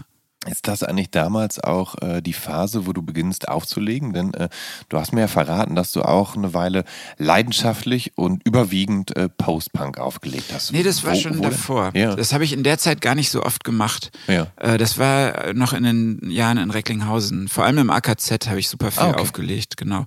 Und ich habe dann hier und da auch mal woanders äh, das gemacht, aber das war so, im, im AKZ war das ja. vor allem. Und war das dann aber eher so also war das Ziel dann Menschen zum Tanzen zu bringen oder war das einfach, du hast Hintergrunduntermalung für einen Kneipenabend gemacht? Nee, es haben schon immer alle getanzt. Also es war auch richtig schön. Also ja, ja. Äh, weil, weil dann irgendwann war das auch so, ein, so eine Tradition fast. Ich habe das immer mit einem äh, älteren Freund aus Dortmund zusammen gemacht, ähm, Frank. Und ähm, der hatte zwei Frank Turntables. Black Waves? Nee, nee, nee. nee. Okay ähm, noch ein bisschen noch einige Generationen ja. älter. Ja. Äh, der hat, äh, der hatte auf jeden Fall zwei Plattenspieler, zwei DJ-Plattenspieler. Ja. Und den habe ich dann immer, habe ich mir den Nissan Micra von meiner Mutter geliehen, ja. äh, der bis vor kurzem noch fuhr. Ähm, und äh, genau, also ein echt ein altes Auto und bin nach Dortmund gefahren, habe den immer mit den Plattenspielern und den Plattenkisten abgeholt. Total die Schlepperei. Mhm. dann haben wir halt im AKZ aufgelegt, abwechselnd Ping-Pong oder jeder mal so eine Phase. Und ähm, wir kannten alle, die da waren. Da waren immer, ja. weiß ich nicht, 40, 50 Leute, vielleicht auch mal 20, 30, wenn es nicht so gut lief. Und äh, es war, glaube ich, kein Eintritt oder irgendwie ein Euro oder so. Mhm. Ein Bier hat auch einen Euro gekostet. Also es war auch eine Party, die sich die Leute irgendwie leisten konnten. Ja. Und wir haben voller Inbrunst mit aller Leidenschaft aufgelegt und die Leute haben die ganze Zeit getanzt. Also es war, war so ein winziges kleines Ding, so eine ganz kleine ja. Insel, ja. wo sich alle Bewohner der Insel kannten. Und es hat einfach, war eine schöne Zeit. Ja. Habe ich ein paar Jahre gemacht. Aber ich habe ähm, bis hier jetzt eigentlich mitgekriegt, dass das favorisierte Format von dir schon Vinyl ist. Ne? Ja. Ne? Das heißt, du hast dann nicht da mit dem Laptop oder mit CDs. Nee, immer mit, mit Plattenspielern. Ja. Bevor äh, Frank mitgemacht hat mit seinen, mit seinen Reloop äh, äh DJ-Plattenspielern, ja. haben wir tatsächlich mit so zwei vollautomatischen Billo-Plattenspielern aufgelegt oder so einem aus dem Trödelladen und einer, den noch irgendwer irgendwo rumstehen hatte, was echt schwierig war. Also auch so Rückfuhr für ja. Automatik, wenn du dann eine Single aufgelegt hast und ja. die war aber nicht auf 45 mhm. und so. Mhm. Also genau, das war schon, äh, war schon abenteuerlich am Anfang. aber schön, es hat Spaß gemacht. Ähm, Nur ein Jahr später, nach eurem Debütalbum 2013, da erscheint mit Die Unsichtbaren euer zweites Album mit Messer. Und diesmal wandert ihr auf der technischen Seite aus nach Hamburg. Mhm. Ähm, Tobias Levin, mhm. ähm, der mit seiner Band Captain Kirk und, und äh, einer der, ja, der Urheber der sogenannten Hamburger Schule ist und Chris von Rautenkranz mit äh, Die Ganz, äh, ebenfalls in der Hamburger Szene seit den 80ern aktiv. Die kümmern sich um Aufnahme, Produktion und Mastering war, äh, was war ausschlaggebend, da so in der Hinsicht Hamburg anzusteuern? Also Philipp, unser Schlagzeuger, ist in der Zeit nach Hamburg gezogen und hat da einfach so diese Szene kennengelernt, die ja, ja auch recht klein ist. Da kennen sich irgendwie auch alle. Mhm. Und wir wussten natürlich, wer Tobias Levin ist. Wir hatten alle Platten im, im Schrank, die er produziert hat oder auf ja. denen er mitgespielt hat. Und äh, wir waren uns einig, was auch so ist, dass er schon irgendwie mit der beste Produzent ja. ist und, ja. und äh, Engineer. Und ähm, ich weiß nicht mehr genau, wie es war, aber der war auf einem Konzert von uns und wir mhm. sind fast aus den Latschen gekippt und, äh, und waren so, da sitzt Tobias Levin an der Theke und waren total hooked. Und dann kam er danach in seiner einzigartigen Art irgendwie zu uns, wenn ich das richtig erinnere, und meinte, vielleicht wäre es eine gute Idee, wenn ich euch aufnehme und produziere. irgendwie so. Und wir waren so schnappatmungsmäßig und dann, das kann doch nicht wahr sein. Ich finde euch wahnsinnig gut und so. Und der mochte irgendwie ja. unser Konzert. Und dann haben wir, haben wir mit ihm uns zum Telefonieren verabredet. Mhm. Und ich weiß noch, dass wir so aufgeregt waren, Philipp und ich. Ich glaube, Philipp wohnte da doch noch in Hamburg oder er war zu Besuch, äh, in, in Münster oder er war zu Besuch in Münster. Mhm. Jedenfalls weiß ich noch, dass Philipp und ich uns vor Aufregung betrunken haben und mhm. als Tobias Levin dann endlich irgendwann total spät anrief, waren wir beide besoffen und, äh, und haben überhaupt nicht verstanden, ja. was der von uns will. Ja. Weil es erstmal irgendwie eine Stunde gedauert hat, um herauszufinden, was, was der von uns will, weil, oder ja. was wir von ihm wollen könnten. Weil wir dachten so, ja, der macht unsere Platte. Aber da gibt's ja so viele Feinheiten in, in der in der Form von Tobias Levin, in der er erscheinen kann. Das war die erste kleine Herausforderung. Naja, und dann haben wir die Platte mit ihm gemacht und das war einfach richtig schön, also mit, mit ihm zu arbeiten. Ähm, war, war, ich war erst ein bisschen eingeschüchtert und dann hat er mir aber so viel Selbstvertrauen gegeben und äh, sich einfach auch so begeistert und so enthusiastisch in das alles reinbegeben, dass das uns total beflügelt hat. Also ja. wenn ich an diese Zeit zurückerinnere, ähm, das, das war schön. Ich habe bei, bei Cora, meiner besten Freundin, immer übernachtet, bin morgens dann immer mit der ähm, Bahn dahin gefahren ins Westwerk, wo sein Studio ist. Und dann haben wir da echt intensive, krasse Tage erlebt. Also, ja, mhm. das, ich war neulich wieder da, ähm, weil ich eine Lesung in der Gegend hatte und bin da so ein bisschen rumspaziert und ja. da war ich fast so ein bisschen nostalgisch. Ja. ja. Ähm, 2016 erscheint ja dann Jalousie. Das ist mhm. die Platte, die ich einst verreisen musste. Nun mhm. ja, die ist die ist ja komplexer. Äh, Jochen Arbeit von den Einstürzenden Neubauten ist dabei, sowie Micha Acher von The No Twist, die österreichische Sängerin Katharina Trenk von der Band Sex Jams mhm. und Stella Sommer, mhm. die ja auch hier kürzlich zu Gast im Pod war, äh, im, im, Podcast war. äh, und äh, außerdem äh, stellt ihr Manuel Schitka ein, der mhm. die Platte als zweiter Percussionist, ähm, ja, der, der als, als, zweiter Percussionist der Platte so eine weitere Ebene gibt. Mhm. Ähm, und das ist tatsächlich auch eine Ebene, die mir sehr gut eigentlich an der Platte gefallen hat. Denn mich hat's in den Momenten, wenn das so rauskommt, dass da noch mehr Percussion passiert, hat mich das Ganze so ein bisschen an diese New Yorker, also an die New Yorker No-Wave-Szene mhm. erinnert. Also da, da schwang dann so ein bisschen was von Liquid Liquid, ESG, Conk und so weiter mit. Mhm. War das auch ein Ziel, also so eine Art perkussive Funkiness zu erzeugen, wie das so Anfang der 80er bei diesen New Yorker Bands en vogue war? Das kann ich gar nicht so genau sagen, weil wir, wir waren damals in der Band, äh, das war so ein bisschen eine schwierige Phase in der Band, wo man auch nicht immer so mitgekriegt hat, was bei den anderen gerade so Phase ist und, mhm. und so. Also ich, das klingt jetzt dramatischer als es war, aber ähm, ich hatte, also wenn ich das erinnere, äh, erinnere ich mich auch als so ein bisschen zurückgezogen in dieser Phase vielleicht mhm. ähm, innerhalb der Band. Und ähm, deshalb, ich glaube, da kamen einfach ganz viele Interessen zusammen von, von den verschiedenen Bandmitgliedern, ja. die, die sich dann irgendwie vermengt haben und, und übereinander gelegt haben. Ähm, Und also die, die genannten Bands, ESG und Kong, äh, finden wir alle super und die haben bestimmt eine Rolle gespielt. Es war aber eher, glaube ich, wirklich dann dieser brillante Trommler Manu Chitka, mhm. der auch schon über im Schwindel bei uns dazu kam. Ja, also genau, ja, das ja. Äh, nicht im, im Schwindel, Entschuldigung, äh, die Unsichtbaren. Also es war so, der kam so fließend in die Band, der hat schon mhm. auf dem zweiten Album ein paar Sachen mit eingespielt und dann wurde er festes Mitglied der Band. Ja. Hat auch ein Messer tätowiert bekommen. und ähm, der, genau, und der hat einfach da nochmal eine völlig neue Vision reingebracht. Und also ich bin ein ganz, ganz großer Fan von, von Philipp Wolf, von unserem äh, Schlagzeuger, mit dem ich schon seit ich 18 bin Musik ja. mache. Und der eben ja auch früher bei Ritual war, genau. Der bei ja. Ritual ja. gespielt hat und ähm, genau. Und äh, finde den einen der interessantesten Trommler. Und auf einmal ist da noch dieser andere wahnsinnige äh, Schlagzeuger, der so aber viel mehr am Jazz auch dran ist und so. Und das in einer Rockband. Und also da hat sich ganz viel daraus ergeben. So. Hm. Und dann war es ja auch so, dass Palle, also Pascal Schaumburg, äh, ja. damals ausgestiegen ist aus der Band. Ja. Mittendrin, als wir schon drin dabei waren, auch an den Songs zu arbeiten. Und ähm, dann kam Milek dazu, bis heute unser Gitarrist. Und mittlerweile sind wir auch mit Palle wieder ganz eng und wir haben uns, äh, also da gab's gab's kein böses Blut dann ja. oder so.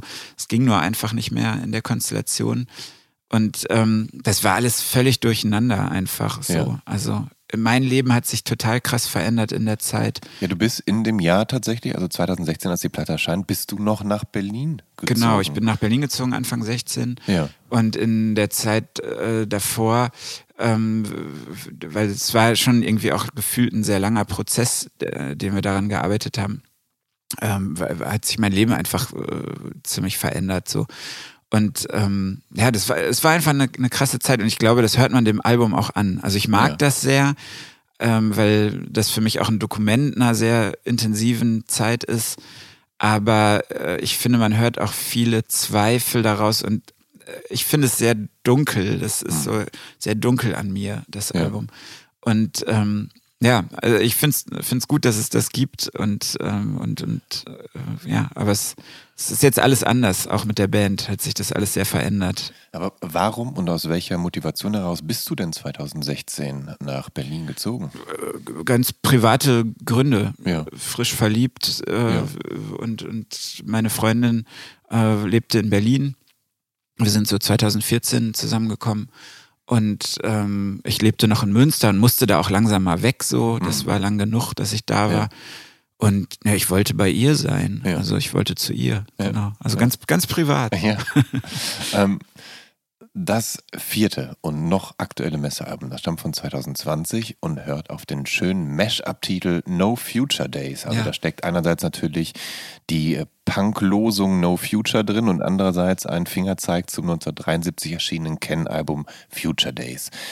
Sind Messer da in ihrer experimentellen Krautphase angekommen? Also ist das Fundament der Platte dann eure Reise zu den deutschen Bands, die ja Post-Punk und Avantgarde zum Teil in den frühen 70ern bereits vorweggenommen haben? Also ich glaube, Can sind für alle bei Messer eh die größte Konstante. Ja. So, also die, das ist die Band, auf die wir uns, glaube ich, alle am meisten einigen können. Mhm. Also alle finden auch unterschiedliche Dinge an der Band, glaube ich, gut. So. Ja. Aber wir, ver, wir verehren die Band einfach, ja. weil es einfach die, ja, die sind einfach die beste Band. So. ähm, ja. Und äh, genau, wir das wollten immer schon diesen No Future Days Titel, der schwebte schon ewig rum, weil wir ähm, eine Zeit lang überlegt hatten, auch mal so ein ähm, nochmal strenger experimentelles Album zu machen, ja. wo wir den Titel irgendwie im Hinterkopf hatten. Und dann passte der auf einmal gut zu dem, was da inhaltlich passierte mhm. und musikalisch passierte. Und so kam der dann, der lag sozusagen schon bereit. Mhm. Also den haben wir nicht dafür erdacht, der war schon da, der hat eher auf das Album gewartet, glaube ich.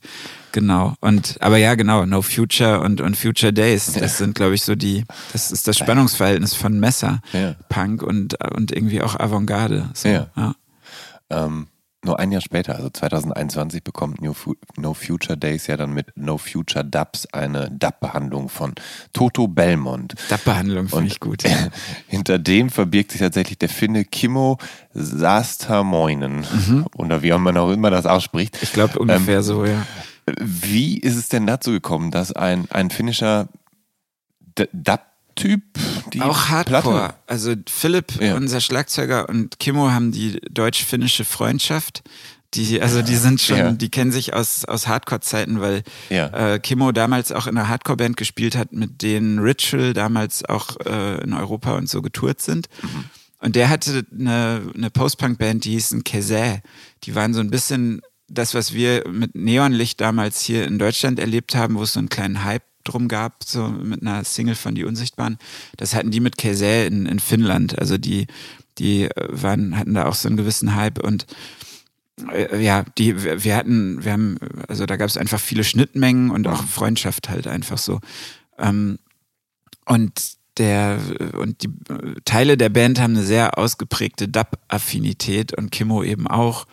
Und der hatte, glaube ich, die Idee, weil der fand die Platte irgendwie geil und hatte Lust, das zu machen. Und dann haben wir irgendwie unser Label Trocadero überzeugt, damit reinzugehen, finanziell und ein ganz kleines Label aus Hannover, Turnland. Ähm, und dann haben wir, haben die, haben wir das zusammen mit denen gemacht, so auch so ein bisschen against all odds, weil es war halt irgendwie Pandemie, ne, Bandkasse leer, äh, ungewiss überhaupt, wie es mit Musik äh, live aufführen und so weitergeht. Also es war ja echt auch eine, eine schwierige Zeit. Und es hat uns, glaube ich, ganz gut über Wasser gehalten, in der Hinsicht, dass etwas, was ein bisschen verschwunden war, Mhm. was mit dem No Future Days Album leider passiert ist, weil wir kaum äh, Konzerte spielen konnten. So ging es ja, Ja. äh, den meisten Bands. Ne? Ja. Also ähm, das Phänomen ist bekannt. Ähm, und die No Future Dubs war dann irgendwie auch so eine Platte, die man zu Hause dann schwelgerisch hören konnte, weil es nicht die eigene Mucke war. Also es hat so ein bisschen eine Distanz geschaffen und gleichzeitig merkte man, was für ein Groove in der eigenen Musik auch drinsteckt durch dieses Spiegelkabinett des Ja. Dub-Remixes. Ja. Und äh, ich höre die total gerne, weil Kimmo die ganz toll äh, gemacht hat. Also die ist einfach wahnsinnig toll produziert. Er hat dann ja auch viele Sachen noch mit Drumcomputern und Synthesizer Ja. noch nach eingespielt und dazugespielt und so. Mhm. Also schon ein ganz eigenes Werk.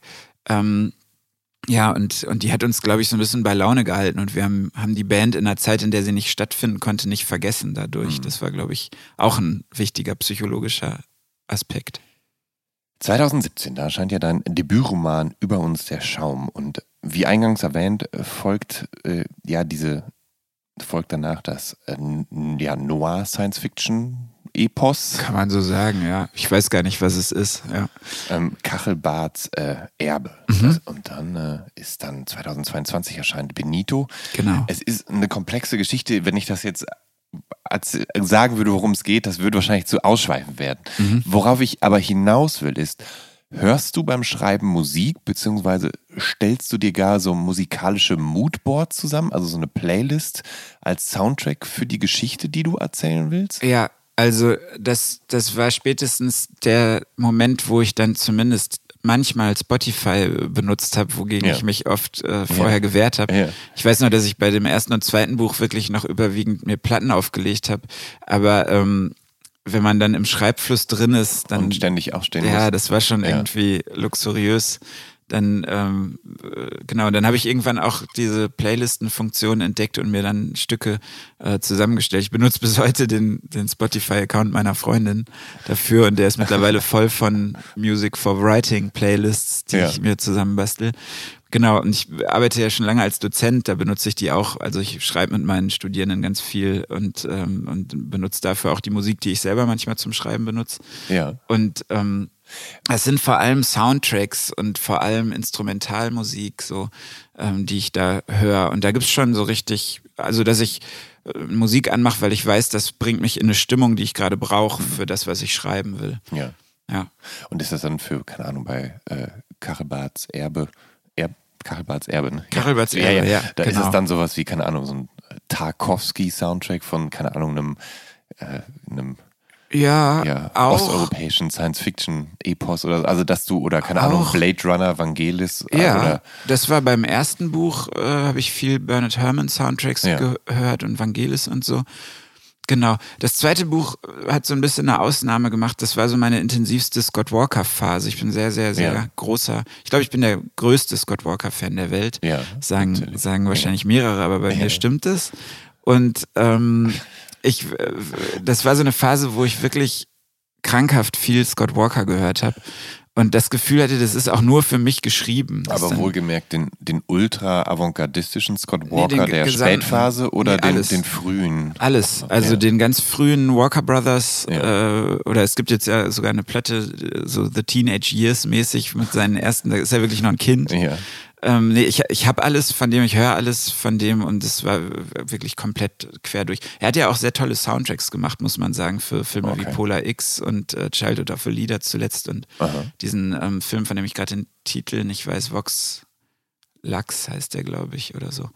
Ähm, naja, auf jeden Fall, äh, da habe ich sehr viel Scott Walker gehört, weil mir die Musik einfach so behaglich war und ich mich irgendwie so sicher und wohl gefühlt habe, wenn ich die gehört habe. Und das ging dann trotz Text, also es hat mich nicht weggebracht.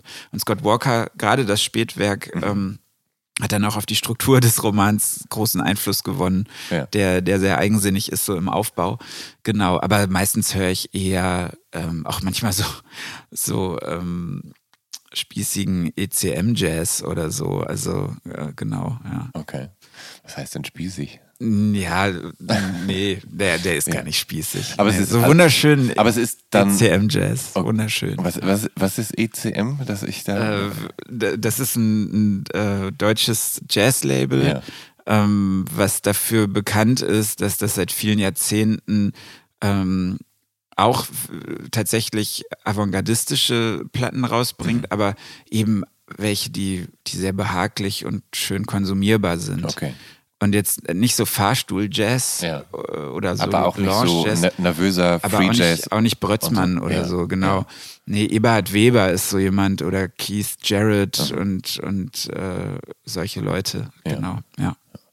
Um, ähm, du hast auch immer mal Liner Notes für Platten geschrieben. Mhm. Also von der befreundeten Hardcore-Band Ritual über die äh, Noise-Rock-Band Noem, ja, bis eben zum aktuellen Album von Michael Rother und Vittoria Macaboni. Äh, was schreibst du da? Also versuchst du dann in dem Text so die Essenz der Platte, der Musik auf den Punkt zu bringen? Das oder? kommt immer drauf an. Also es gibt ja auch immer die Vorstellung des jeweiligen Künstlers, der jeweiligen Künstlerin, mhm. was die wichtig finden. Und da richte ich mich natürlich nach. Also das ist einfach auch Auftragsarbeit, ja. eine Form der Dienstleistung. Und gleichzeitig aber auch was, was wieder mit meinem eigenen Schreiben zu tun hat. Und ich werde auch mittlerweile oft für sowas gefragt, weil die Leute schon auch wissen, nicht was dann kommt, aber das, was kommt und dass ich mich auf die einlasse und so. Also ich mache das wirklich sehr viel. Ich habe wirklich auch für große Pop-Acts solche Texte geschrieben, ja. aber dann nicht unter meinem ja. Namen. Ja. Ähm, genau, das ist so ein, so ein kleiner Nebenverdienst. Ja. Ähm, na, das, ich weiß es manchmal vorher auch nicht so ganz. Also bei Michael äh, und Victoria, äh, da war es so, dass die einfach nur einen Promotext brauchten. Mhm. Und die hatten mir aber nicht gesagt, wie lang der sein soll. Und ich habe dann irgendwie recht viel geschrieben und dann fanden die das so schön und gut und haben dann gefragt, ob ich einverstanden wäre, wenn die das als, als Liner Notes nehmen. Mhm. Genau. Und ach ja, ich habe ich hab mal für einstürzende Neubauten einen Text geschrieben ähm, für, äh, für das letzte Studioalbum. Mhm. Und da merkte ich, ich will mehr schreiben als ein Promotext. Also das reichte mir irgendwie ja. selber dann nicht. Ja. Ich dachte, ich kann jetzt irgendwie alles Relevante für diese Platte äh, aufführen und, und das irgendwie so funktionaler gestalten. Mhm. Aber irgendwie spürte ich, fühlte ich mich inspiriert, äh, mehr zu schreiben. So. Und dann habe ich, hab ich noch so ein, weiß nicht, acht, neun, zehn Seiten Essay geschrieben über die Platte. Mhm. Und Blixer fand den gut und die haben den dann halt irgendwie mit aufgenommen. Und also so, da, da wusste ich es vorher auch nicht. Und dann, genau. Aber hat, ist die Band an dich herangetreten? Ja, also ich, ich äh, glaube jetzt nicht, dass die irgendwie äh, morgens aufgewacht sind und gesagt haben, Henrico Tremmer. Ja. Wahrscheinlich hat denen jemand ja. aus dem Management ein paar Leute vorgeschlagen. Ja. Ich, weiß, äh, ich weiß es nicht. Aber wenn man jetzt diesen Auftrag bekommt, für die Anschütze Neubauten schreiben zu dürfen, setzt dich das nicht total unter Druck, weil du hast, oh Gott, oh Gott, so ich, ja. das ist ein Künstler, die ich sehr schätze. Ich mach das ja ich, total. Wenn ich denen jetzt nicht gerecht werde und, oder so. Ja, sowas kann immer passieren, aber ich meine, nee, also ich habe mir das irgendwie verboten, ja. Angst zu haben ja. oder zu zweifeln oder oder so, weil das führt zu nichts. Also man kann halt auf die Schnauze fliegen. Mhm. Das ist das Schlimmste, was passieren kann. Und ähm, ich bin so oft nicht auf die Schnauze geflogen, dass ich es auch verkraften kann, wenn ich mal auf die Schnauze fliege. Also die Erfahrung habe ich auch schon gemacht und das hat mich jetzt nicht aus, aus der Bahn geworfen, wenn mal was nicht geklappt hat. Und deshalb denke ich immer, ist doch schön, dass die mich fragen. Die Ja. wissen, wer ich bin und die könnten sich vorstellen, mit mir zu arbeiten. Ich bin Fan von denen und fühle mich geehrt. Also das ist ein ganz positives Gefühl. Und natürlich habe ich dann Schiss Ja. von einem Blixer Bargeld, der ja irgendwie dem Ruf vorauseilt. Ja. Aber der war total handzahm und, und angenehm und umgänglich. Mhm. Also ich habe mich super mit dem verstanden. Ich hatte aber auch so ein paar Tricks äh, vorbereitet. Ich weiß nicht, ich weiß nicht, ob es dazu kommt, dass er das hört. Ähm, wenn, wenn er das hört, dann entschuldige ich mich sozusagen im Vorfeld schon dafür, dass ich ihn damals ähm, so ausgetrickst habe. Aber ich wusste, dass er auch großer Fan der Band Neu ist und dass ich wusste aus dubiosen Quellen, dass er ein T-Shirt dieser Band besitzt und ich wusste, dass er Linkshänder ist. Und ich hatte mich vorbereitet auf unser Gespräch natürlich inhaltlich, aber hatte mir auch das neue T-Shirt angezogen und dachte, ich kann es nicht so offensichtlich machen, hatte einen Rollkragenpullover drüber gezogen, der so ganz leicht durchscheinend war. Und ich bin auch selbst Linkshänder und ich dachte, ich muss ein- einfach innerhalb der ersten Minuten muss er das bemerken. Ja. Und dann habe ich mich da hingesetzt, habe meine Weste oder Jacke irgendwie ausgezogen und habe mein Notizbuch aufgeklappt und mit links irgendwie das Datum geschrieben. Und Blixer, das Erste, was er zu mir sagt, ist so, das T-Shirt habe ich auch und Linkshänder bin ich auch. Ja, Und, und ab dem Moment Perfekt. haben wir uns irgendwie, und dann haben wir uns drei Stunden unterhalten und, und es war wunderbar. Also, und Ja. seine Frau war auch mit dabei, Ja. Die, die äh, vielleicht auch ähm, dazu beigetragen hat, dass er so nett und handsam war. Aber vielleicht ist es auch nur ein Mythos und der ist gar nicht so, wie manche sagen. Also ich habe ihn als sehr, sehr angenehm empfunden. Ich glaube durchaus, dass er das ist, aber, ähm, aber man kennt ihn seit so vielen Jahren und er strahlt halt Ja. so sehr eine Künstlerpersönlichkeit auch aus, Ja. dass man einfach merkt, der, der ist nicht so wie andere Menschen, der ist ein spezieller Mensch einfach. Ja. Und da geht, geht man dann eigentlich eher mit Ehrfurcht dran oder mit Respekt oder Ja, will sich nicht mit ihm so versauen. Ja, wollte ich eigentlich. also deshalb sage ich ja auch, ich hatte auch ein bisschen Schiss. Und ähm, deshalb habe ich ja auch die, mir die Tricks vorbereitet. Und dann dachte ich aber, der hat ja nach mir gefragt. Also ne, wird der auch schon irgendwie das Ganze nicht zum Explodieren bringen. Ja. Und wenn, dann habe ich halt Blixer Bargeld getroffen und es hat nicht geklappt. Also keine Ahnung. Ähm, aber ich da, also ich wusste, dass er gesagt hat, er will das mit mir machen und das hat mir genug Selbstbewusstsein ähm, gegeben in dem Moment, dass, dass ich da irgendwie recht entspannt reingehen konnte. Und dann hat es auch gut geklappt. Also wir haben uns super unterhalten. Ich fand die Platte auch einfach großartig Ja. und ähm, konnte Das ihm das auch sagen. Ja. Und dann haben wir auch ein ganz interessantes Gespräch geführt über die Platte. Und ich glaube, da kam mir auch so ein bisschen wieder zugute, dass ich auch äh, selber Sänger in einer Band bin, weil ganz viele Sachen, über die er gesprochen hat, gerade im Hinblick auf das Schreiben von Texten und was das für eine Rolle fürs Leben sp äh, spielt oder dass das auch eine Art ist zu leben, also Schreiben als eine Form, mit überhaupt mit der Welt umzugehen. Das das äh, ist für uns beide, glaube ich, so. Und da haben wir irgendwie, glaube ich, schnell gemerkt, dass wir, dass wir uns da gut drüber verständigen. Ja. Ich weiß jetzt gar nicht, wenn der jetzt mir auf der Straße begegnen würde, ob der noch wüsste, wer ich bin oder so. Ja. Also ich bin jetzt nicht äh, mit ihm befreundet. Aber das war ein schöner Nachmittag. Ja, das, das glaube ich, so klingt das. Als jemand, der viel schreibt, gehe ich davon aus, dass du wahrscheinlich auch viel liest. Ja, ich lese gerne. Ja. Gibt's gibt's so Phasen, wo du deine Bücher, die du liest, deinen musikalischen Vorlieben auch anpasst? Also, dass du etwa über bestimmte Musikszenen liest oder aber Bücher, die von Charakteren mit Szenebezug geschrieben wurden. Also es ist ja, also Eher es ist ja Gegenteil. gelegentlich so, dass sich so Literatur Mhm. und Musik gegenseitig beeinflussen und dass natürlich irgendwie die Literaten mit den Musikern abhängen und umgekehrt Mhm. und dass sich das gegenseitig befruchtet und dass du dann, keine Ahnung, keine Ahnung, du hast eine New Yorker No-Face, äh, No, No, New Yorker No-Wave-Phase und, Ja. und, und bedienst dich dann irgendwelche Autoren aus dem Zeitraum, aus dem Ja, ich glaube, sowas passiert bestimmt, ähm, dass man dann sieht, ah, guck mal, äh, hier, äh, weiß ich nicht, ähm, Sonic Youth und, und, ähm, und Throbbing Gristle waren beeinflusst von William S. Burroughs oder so, und dann Mhm. ja. guckt man da mal hin, oder, aber da weiß ich gar nicht mehr, wie so die Reihenfolgen Ja, sind. ja. Ähm, das, also das funktioniert auf jeden Fall eher so lose assoziativ, als dass ich da irgendwie bewusst einen Umgang mit pflegen würde. Ja. Und ich mag auch dieses, ähm, also ich bin Musiker und ich bin Schriftsteller, aber für mich sind das für mich gehört das auch zusammen, aber es sind irgendwie auch völlig andere Welten. Ja. Ähm, das eine ist irgendwie einfach eine einsame Tätigkeit und das andere lebt davon, im Kollektiv und in einer Öffnung stattzufinden und so. Also das sind ganz gegensätzliche ja. Dinge in meinem Erleben oft. Und trotzdem gehören die zusammen, mhm. spätestens über meine Person halt irgendwie. Und ähm, genau, deshalb, ich bin da sehr unbewusst. Also ich recherchiere mhm. natürlich, und ähm, habe auch das Gefühl, ich bin in der Lage, Sachen zu übersetzen aus anderen medialen Zusammenhängen. Also ja. dass irgendein Feeling von einer Platte auf einmal für einen Roman relevant wird oder so. Auf jeden Fall. Also bei, bei Kachelbarts Erbe, wie gesagt, äh, ohne Scott Walker wäre das ein ganz anderes Buch geworden. Ja. Und der war nun mal Musiker und ja. Dichter, könnte man sagen.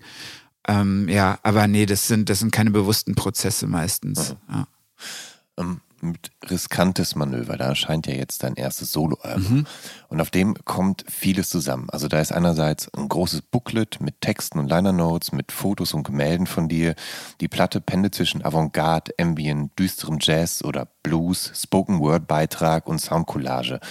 Ein Stück wie äh, im im Pelzmantel, Kretin mhm. oder das schleppende Nektar Nektar erinnert so ein bisschen an die Swans vielleicht oder auch Mutter. Äh, oder das äh, vor allem von Piano und deinem Gesang getragene Fremdes Gebäude hat so, ja, was von den, vielleicht von den Pianostücken eines Nick Cave. Äh, Unfall ist so, ja, so ein bisschen Neubauten, Industrial. Äh, und entschuldige, mit so einer Prise Muse habe ich da rausgehört. äh, und, und dann gibt es noch äh, einen Coversong, über den ich gleich noch gesondert mit dir reden mhm. möchte. Ähm, magst du offenbaren, welche Einflüsse deinem eklektischen Alleingang zugrunde liegen? Es war gar kein Alleingang. Also Christoph. Also genau, das ist kein, also genau, also es ist jetzt, es erscheint unter deinem Namen. Es genau. ist natürlich, hat ein großes Kollektiv an ähm, ja. Freunden und Musikern dran gearbeitet. Auf die will ich zum Teil auch gleich noch eingehen. Ja. Aber lassen wir mal den Alleingang kurz einfach so, okay. so stehen. Ja. Nee, ich, ich will nur immer jetzt ja. auch in den ersten Gesprächen über die Platte immer deutlich machen, ich hatte da wirklich großartige ja. Hilfe von Leuten. Ne? Das stimmt. Aber es ist das insofern, wir gleich auf. Es ist insofern auch tatsächlich aber ein Alleingang, weil diese ästhetische Vision und die Idee des Ganzen natürlich irgendwie erstmal auf meiner Idee, auf meinen Bildern, die ich im Kopf hatte oder im Ohr hatte äh, und, und so einer äh, Vision irgendwie fußt. Genau. Ähm, was war nochmal die Frage?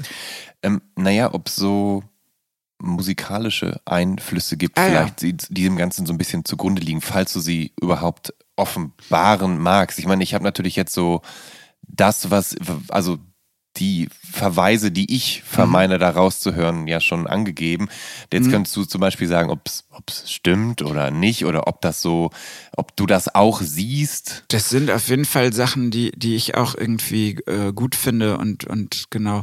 Es war so ein bisschen, mein, meine Demos waren alle sehr, ähm, sehr spröde und, und, und sehr lo-fi und äh, ich habe äh, die Demos alle ähm, so behelfsmäßig eingespielt, weil ich ja irgendwie kein, kein Musiker-Musiker bin. Ja. Ich beherrsche das alles nicht. Ja. Ich musste das mir irgendwie ähm, mit Mühe und Not zusammen basteln. Ja, wie, wie, hast du das überhaupt gemacht? Also wenn du eigentlich ja nur Bass spielst. Also du hast mir ja. vorab verraten, dass du äh, dass du irgendwie eigentlich überall Töne rausbekommst. Genau. Und genau. so sind dann die Demos entstanden. Ja, so, so war das. Ich hatte, also ich glaube wirklich, für mich war so ein, so ein Moment, wo ich dachte, ich will vielmehr auch irgendwie selber Songs schreiben, mhm. ähm, die vielleicht mit Messer auch nichts zu tun haben und ja. auch gar nichts zu tun haben müssen oder wollen oder sollen, ähm, als ich vor vielen Jahren über Dirty Beaches ge gestoßen bin.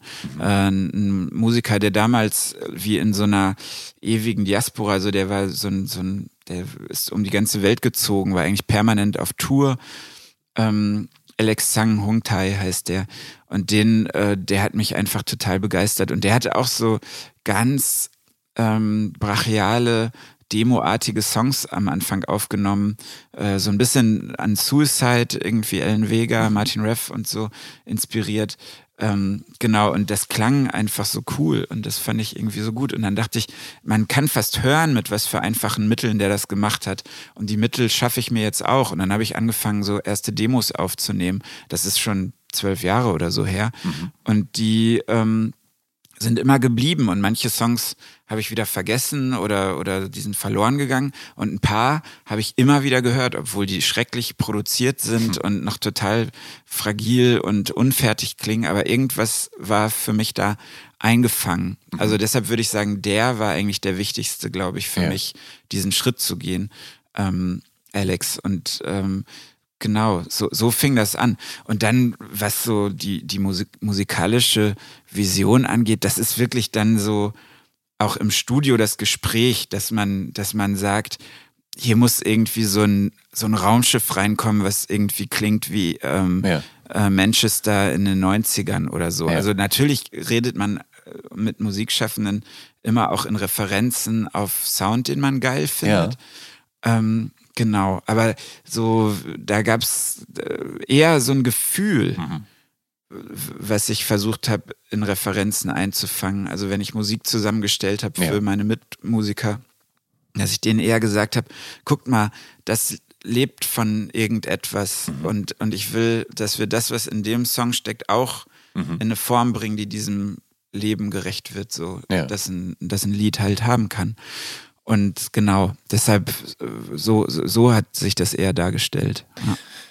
Ich habe ja gerade schon erwähnt, dass es einen Coversong auf der mhm. Platte gibt, und zwar Smog in Frankfurt. Und mhm. der stammt eigentlich von Schlagersänger Michael Holm und mhm. dessen unbetitelten Album von 1971.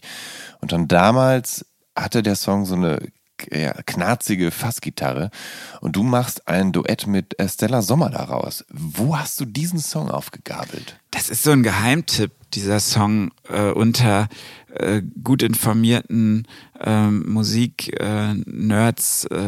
die, die hm. also der wird irgendwie von einigen Leuten habe ich jetzt schon gehört, dass die den gut finden. Ich weiß gar nicht, ich glaube, Philipp hat den irgendwann angeschleppt, weil Jochen Distelmeier davon erzählte oder ich weiß es nicht mehr genau. Ja. Aber ähm, genau, ich habe den, bin vor zig Jahren über den Song gestolpert und fand den total geil. Und ich fand immer, der ist zu schnell ja. aufgenommen. Ja. Der ist halt in so einer Beat, äh, in, in, so einem, in so einer Beat Dynamik aufgenommen. Und ich habe den immer gehört und dachte, der, das ist eigentlich, müsste das so ein Chris Isaac-mäßiger Song sein. Ja. Und ähm, dann haben wir, haben wir den zu so einer Chris Isaac-mäßigen Version äh, ja. gemacht. Und, und Stella, ich meine, wir haben ja schon einige Male auch zusammengearbeitet. Das ist eine enge Freundin mhm. von mir. Wir, wir mögen uns sehr und, und kennen uns jetzt auch schon echt lange. Ja. Und ich äh, dachte, ja, wenn ich jemanden für ein du Duett frage, dann, dann ja. wird das Stella sein. Also, ja. Wobei, ähm, wo du das so sagst, ich finde, dass das vielleicht dann auch so ein bisschen die Qualität bekommt von so einem Lee Hazelwood, Nancy Sinatra-Duett. Ah ja, schön. Weil ähm, die hatten, also die haben ja auch dann ganz gerne mit so, also tiefe, mhm. tiefe Stimmen und mhm. dann auch mal so eine fassige Gitarre einfließen lassen und ja. Also so, Stella, so, Stella ja. und ich waren beide überrascht, wie, ja. wie tief wir kommen. Ja. Ähm, das hatte ich auch noch nicht gewusst. Also bei ihr wusste ich's. Ja. Aber ich, äh, also ich bin, bin sehr tief in dem Song. Äh, Das war auch neu für mich. Ich bin ja sonst eher so ein krächzender, quäkender ähm, Sänger. Und da war es, da wirklich ähm, ziemlich tief. Ja. Es gibt auch riskantes Manöver, das haben wir gerade festgehalten, wirklich diverse Gäste, die in, ja, in, in meist kleineren Rollen auf der Platte zu hören sind, aber ohne Christoph Bartelt, dem Kadaverschlagzeuger mhm. und deinem alten Weggefährten. Und Alan Kassab, einem ja, Live- und Band-Tausendsasser, mhm. der ebenso wie du aus Recklinghausen stammt, mhm. wärst du ja aufgeschmissen gewesen. Wie ist das mit den beiden zustande gekommen? Warum hast du die mhm. beiden gewählt. Ich glaube, das ist das erste Mal, dass du mit Alan tatsächlich was gemacht ja, hast. Ne? Genau, mit Christoph habe ich schon ähm, mehr Erfahrung. Also den ähm, den finde ich, äh, also den finde ich zwischenmenschlich einfach super. Also, yeah. Das klingt bescheuert. Das ist einfach ein, ein enger Freund typ. von mir und einfach ein super Typ. Yeah. Und der hat das erste Messeralbum äh, aufgenommen damals. Und ich habe zu den No Future Days auch äh, den meisten Gesang mit ihm aufgenommen. Mhm. Und ich schätze den einfach als jemanden, der einem als Sänger ein gutes Gefühl gibt und der einen irgendwie wahnsinnig toll durch Stücke durchleiten kann. Yeah. Ist einfach ein wahnsinnig guter Produzent. Mhm. Und der ist ein wahnsinnig versierter Musiker Musiker und er hat mit dem Kadaverstudio ähm, einfach auch alles an der Hand. Also ja. der, genau. Und ich, ich weiß einfach, was der kann und, und wie intensiv und konzentriert der sich dann auch in so Produktionen begibt und ähm, ich hatte einfach Bock mal mehr und intensiver mit dem zu arbeiten und ich glaube als ich äh, die Isolation Tapes von Kadaver gehört habe dachte ich ich frage ihn so weil da habe ich gemerkt wie der aus einer Band die schon irgendwie ja so korrigier mich aber schon irgendwie so so ein Stoner-Rock letztlich irgendwie ja, bedeutet. Ich, ich, glaube, von, ich glaube, von Stoner wollen, wollen, wollen sie nichts hören. wissen, aber es ist natürlich, es ist geschult am Proto-Heavy Metal der frühen 70er oder an frühen Doom oder ja. ich sag ganz gerne Retro- Heavy Rock. Ja. Also gefärbt Red halt von den 70ern. Genau, so, das klingt doch viel besser. Ja. Also genau, und dann aber so eine Platte zu machen wie, ja. wie die Isolation Tapes, da dachte ja. ich, das ist er, der, so den frage ich. Und der hat natürlich direkt Bock gehabt. So. Mhm. Ich, also ich habe ihm die Demos gezeigt und hatte schon ein bisschen Sorge, mhm. ähm, weil der auch einfach viel beschäftigt ist und so. Und dann hat er aber gesagt, er sieht in, den, in allen Songs, die ich ihm gezeigt habe, sieht er irgendwie was, was, was ihn anspricht und ja. was ihn nicht loslässt. Und äh, der war auch immer großer Fan meiner Texte und, und genau, der hat sich schnell darauf eingelassen. Also ich musste keine Überzeugungsarbeit bei ihm leisten. Mhm. Und Alan, ja, den hatte ich, also wir waren zusammen in der Schule. Ich habe immer auch so mitbekommen, was er macht. Er hat ja in Brighton lange gelebt und da Komposition studiert. Und ähm, wir hatten uns komplett aus den Augen verloren, aber und irgendwann stand er bei einem Messerkonzert irgendwo im Ruhrgebiet vor mir und uns war halt, als wäre kein Tag vergangen seit ja. unserer letzten Begegnung. Ja. Und ja, irgendwann ist Alans Vater gestorben mhm. und er rief mich an. Das ist jetzt auch schon einige Jahre her, ähm, weil er irgendwie Rat brauchte. Dann ist er auch aus Brighton zurück und irgendwie, weil, weil der wusste, dass ich auch halbweise bin. Mhm. Ich glaube, das hat eine Rolle gespielt. Hat er mich angesprochen, einfach weil er so ein bisschen ja. verloren war oder irgendwie, äh, ja. Ähm, und wir haben uns unterhalten und da, da fing das wieder, glaube ich, an, dass wir uns so näher kamen. Und dann irgendwann, und dann sind, haben wir, sind wir einfach im Austausch geblieben und haben uns getroffen. Mhm. Und irgendwann dachte ich dann, ähm, ich brauche noch jemanden an meiner Seite, dem ich vertraue, der versiert ist, den ich irgendwie mag, ja. der auch vielleicht einen ähnlichen Geschmack hat wie ich, mhm. musikalisch. Und ähm, dann habe ich Alan angerufen und der hat auch sofort Ja gesagt und äh, hat sich sehr gefreut, weil die Musik, die wir jetzt da gemacht haben, auch eine Musik ist, die er, glaube ich, immer gerne machen wollte und wo ihm vielleicht manchmal auch so ein bisschen die Leute für gefehlt haben, ja. ähm, die auch auf so einen Soundbock haben. Und ähm, genau, und der ist ganz wichtig für die Platte. Also der hat ganz viel an meinen Demos mit mir weiter rumgearbeitet und geschrieben. Mhm. Der hat ganz viel äh, Instrumente eingespielt, genau wie Christoph. Also es war so ein bisschen eher so, dass ich da saß und ich hatte den Text geschrieben und die und ich hatte die Idee mitgebracht und die mhm. Vision und und das Bild und dann habe ich denen davon erzählt, was ich mir vorstelle und wir haben sehr schnell eine Sprache gefunden, mhm. die nicht so muckerartig funktionierte, sondern die die irgendwie eher in so Bildern verfuhr und äh, das das war schön zu bemerken, man versteht sich und dann war es echt dann eher so die Arbeit eines Regisseurs, würde ich fast sagen. Also ich mhm. saß da und habe gesagt, was ich denke, was ich fühle, was meine Bilder sind. Und dann sind wir, haben wir die Songs durchgearbeitet und einfach geguckt, was entsteht daraus, was lassen wir daraus erwachsen. So. Ja. Ja, und dann gab es natürlich noch zig Sessions mit Overdubs und mhm. Gästen, die wir eingeladen haben. Und ja, wir haben ganz intensiv gemixt, auch ganz lange. Christoph hat sich wahnsinnig viel Zeit dafür genommen, mit mir den Gesang aufzunehmen. Ja. Also der hat wirklich mich äh, manchmal hatte ich das Gefühl, er steht äh, mit mir Hand in Hand vor Mikro. Also der, das war wirklich ja. bezaubernd. Ja. ja.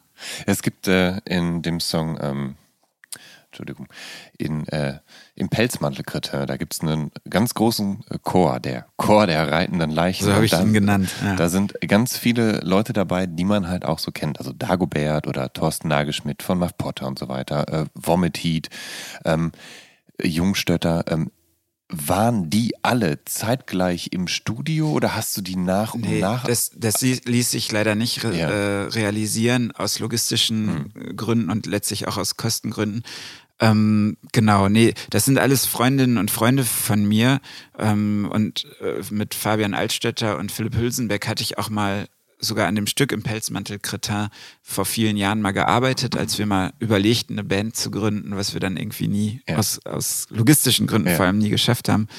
Ähm, Nee, und ich habe die alle gefragt, ob die mitmachen würden, Ja. weil wir so einen Chor Ja. brauchten, der ja eher auch wie so ein flächiger Synthesizer verfährt. Und es war schon klar, dass das kaum zu machen sein wird, die alle an einen Ort zu kriegen.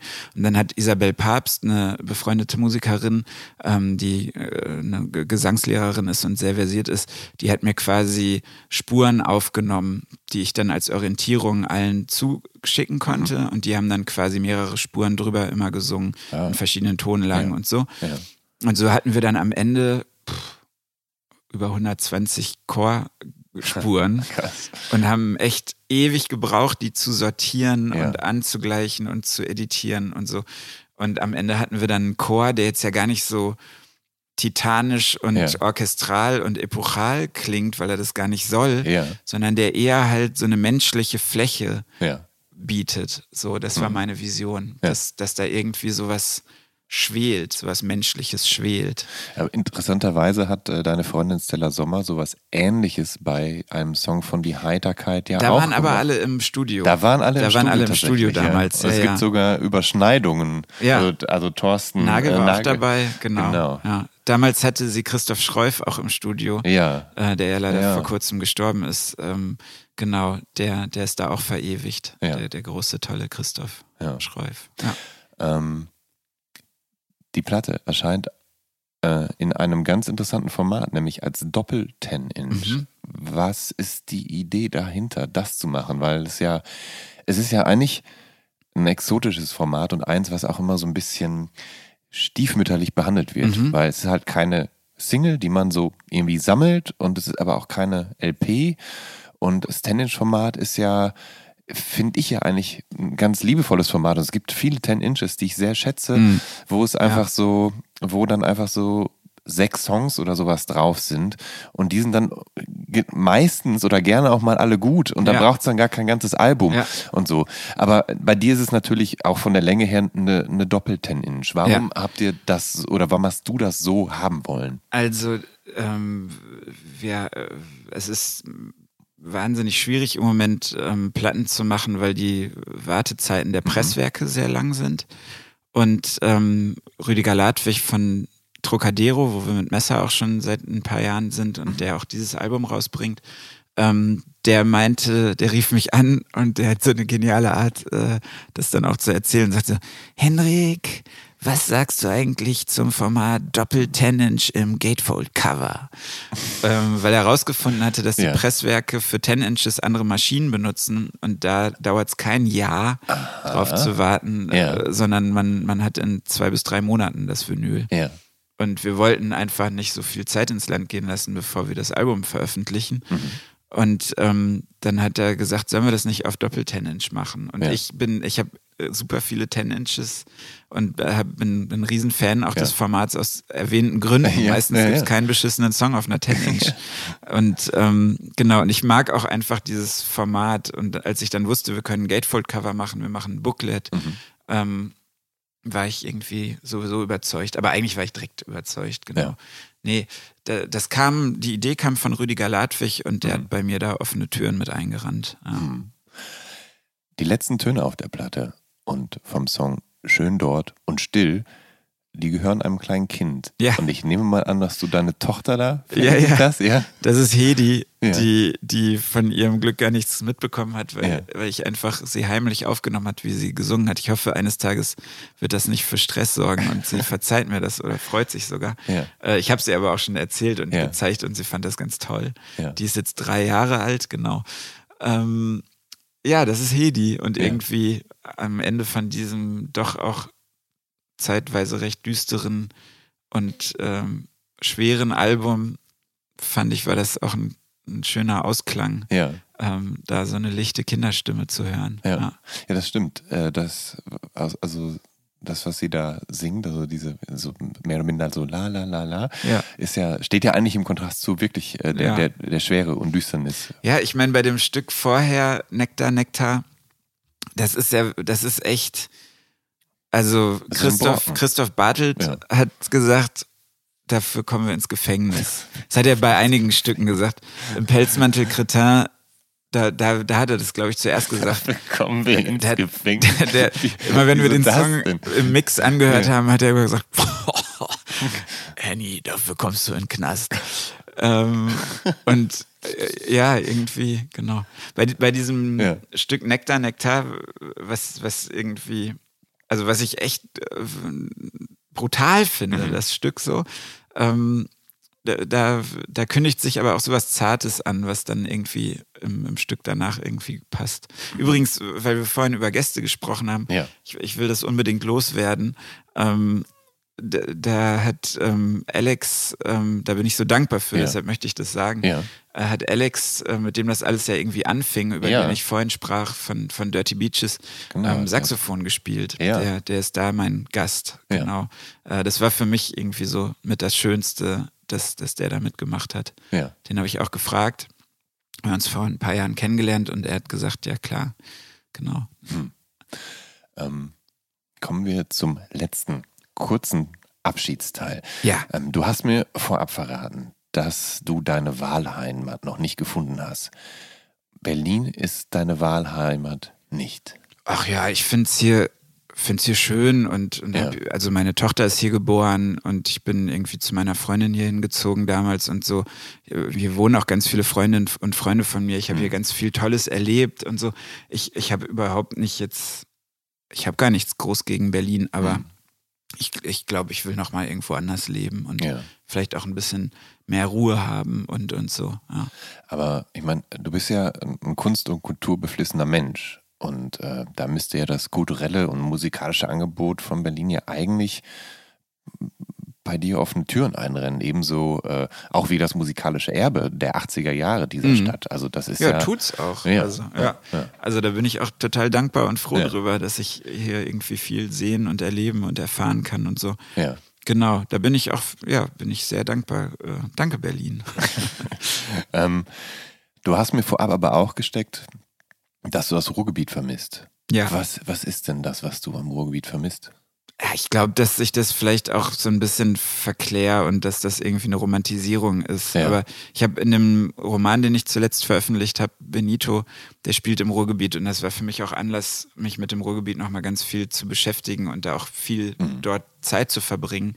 Und da, ich habe so eine ganz lange Wanderung durchs Ruhrgebiet gemacht und ähm, ja, ich, ich glaube, ich habe so eine Sehnsucht und, und so eine Art Nostalgie bezogen auf das Ruhrgebiet und dass es das Ruhrgebiet, wie ich das denke, vielleicht auch gar nicht gibt. Vielleicht hat es das auch nie Ja. gegeben. Vielleicht sind das irgendwelche diffusen Bilder aus meiner Kindheit oder so, aber irgendwie, irgendwie ja, ich fühle mich da, ich habe da so ein merkwürdiges Heimatgefühl Ja. in, im Ruhrgebiet. Und vielleicht wäre das auch ganz anders, wenn ich wieder da wäre und ich würde direkt wieder weg wollen oder so. Ich weiß es Aber nicht. das ist ja auch, wo wir wegkommen. Ja, eben. Und also ich, ich mag, mag das, mag das alles da. Ja. Und äh, ja, Lieber Hendrik, ich danke dir ganz herzlich für das Gespräch. ich danke dir. Liebe Zuhörerinnen, Zuhörer und alle irgendwo dazwischen, wenn ihr auf dem Laufenden bleiben wollt oder generell neugierig seid, wie welcher meiner Gäste beim Podcastgespräch ausgesehen hat, sollte den Insta Instagram-Kanal des Visions oder Mint Magazins abonnieren oder meinen persönlichen oder alle drei. Das schadet nicht. Bleibt gesund und hoffentlich bis zur nächsten Episode von Der Soundtrack meines Lebens. Euer Jan Schwarzkamp.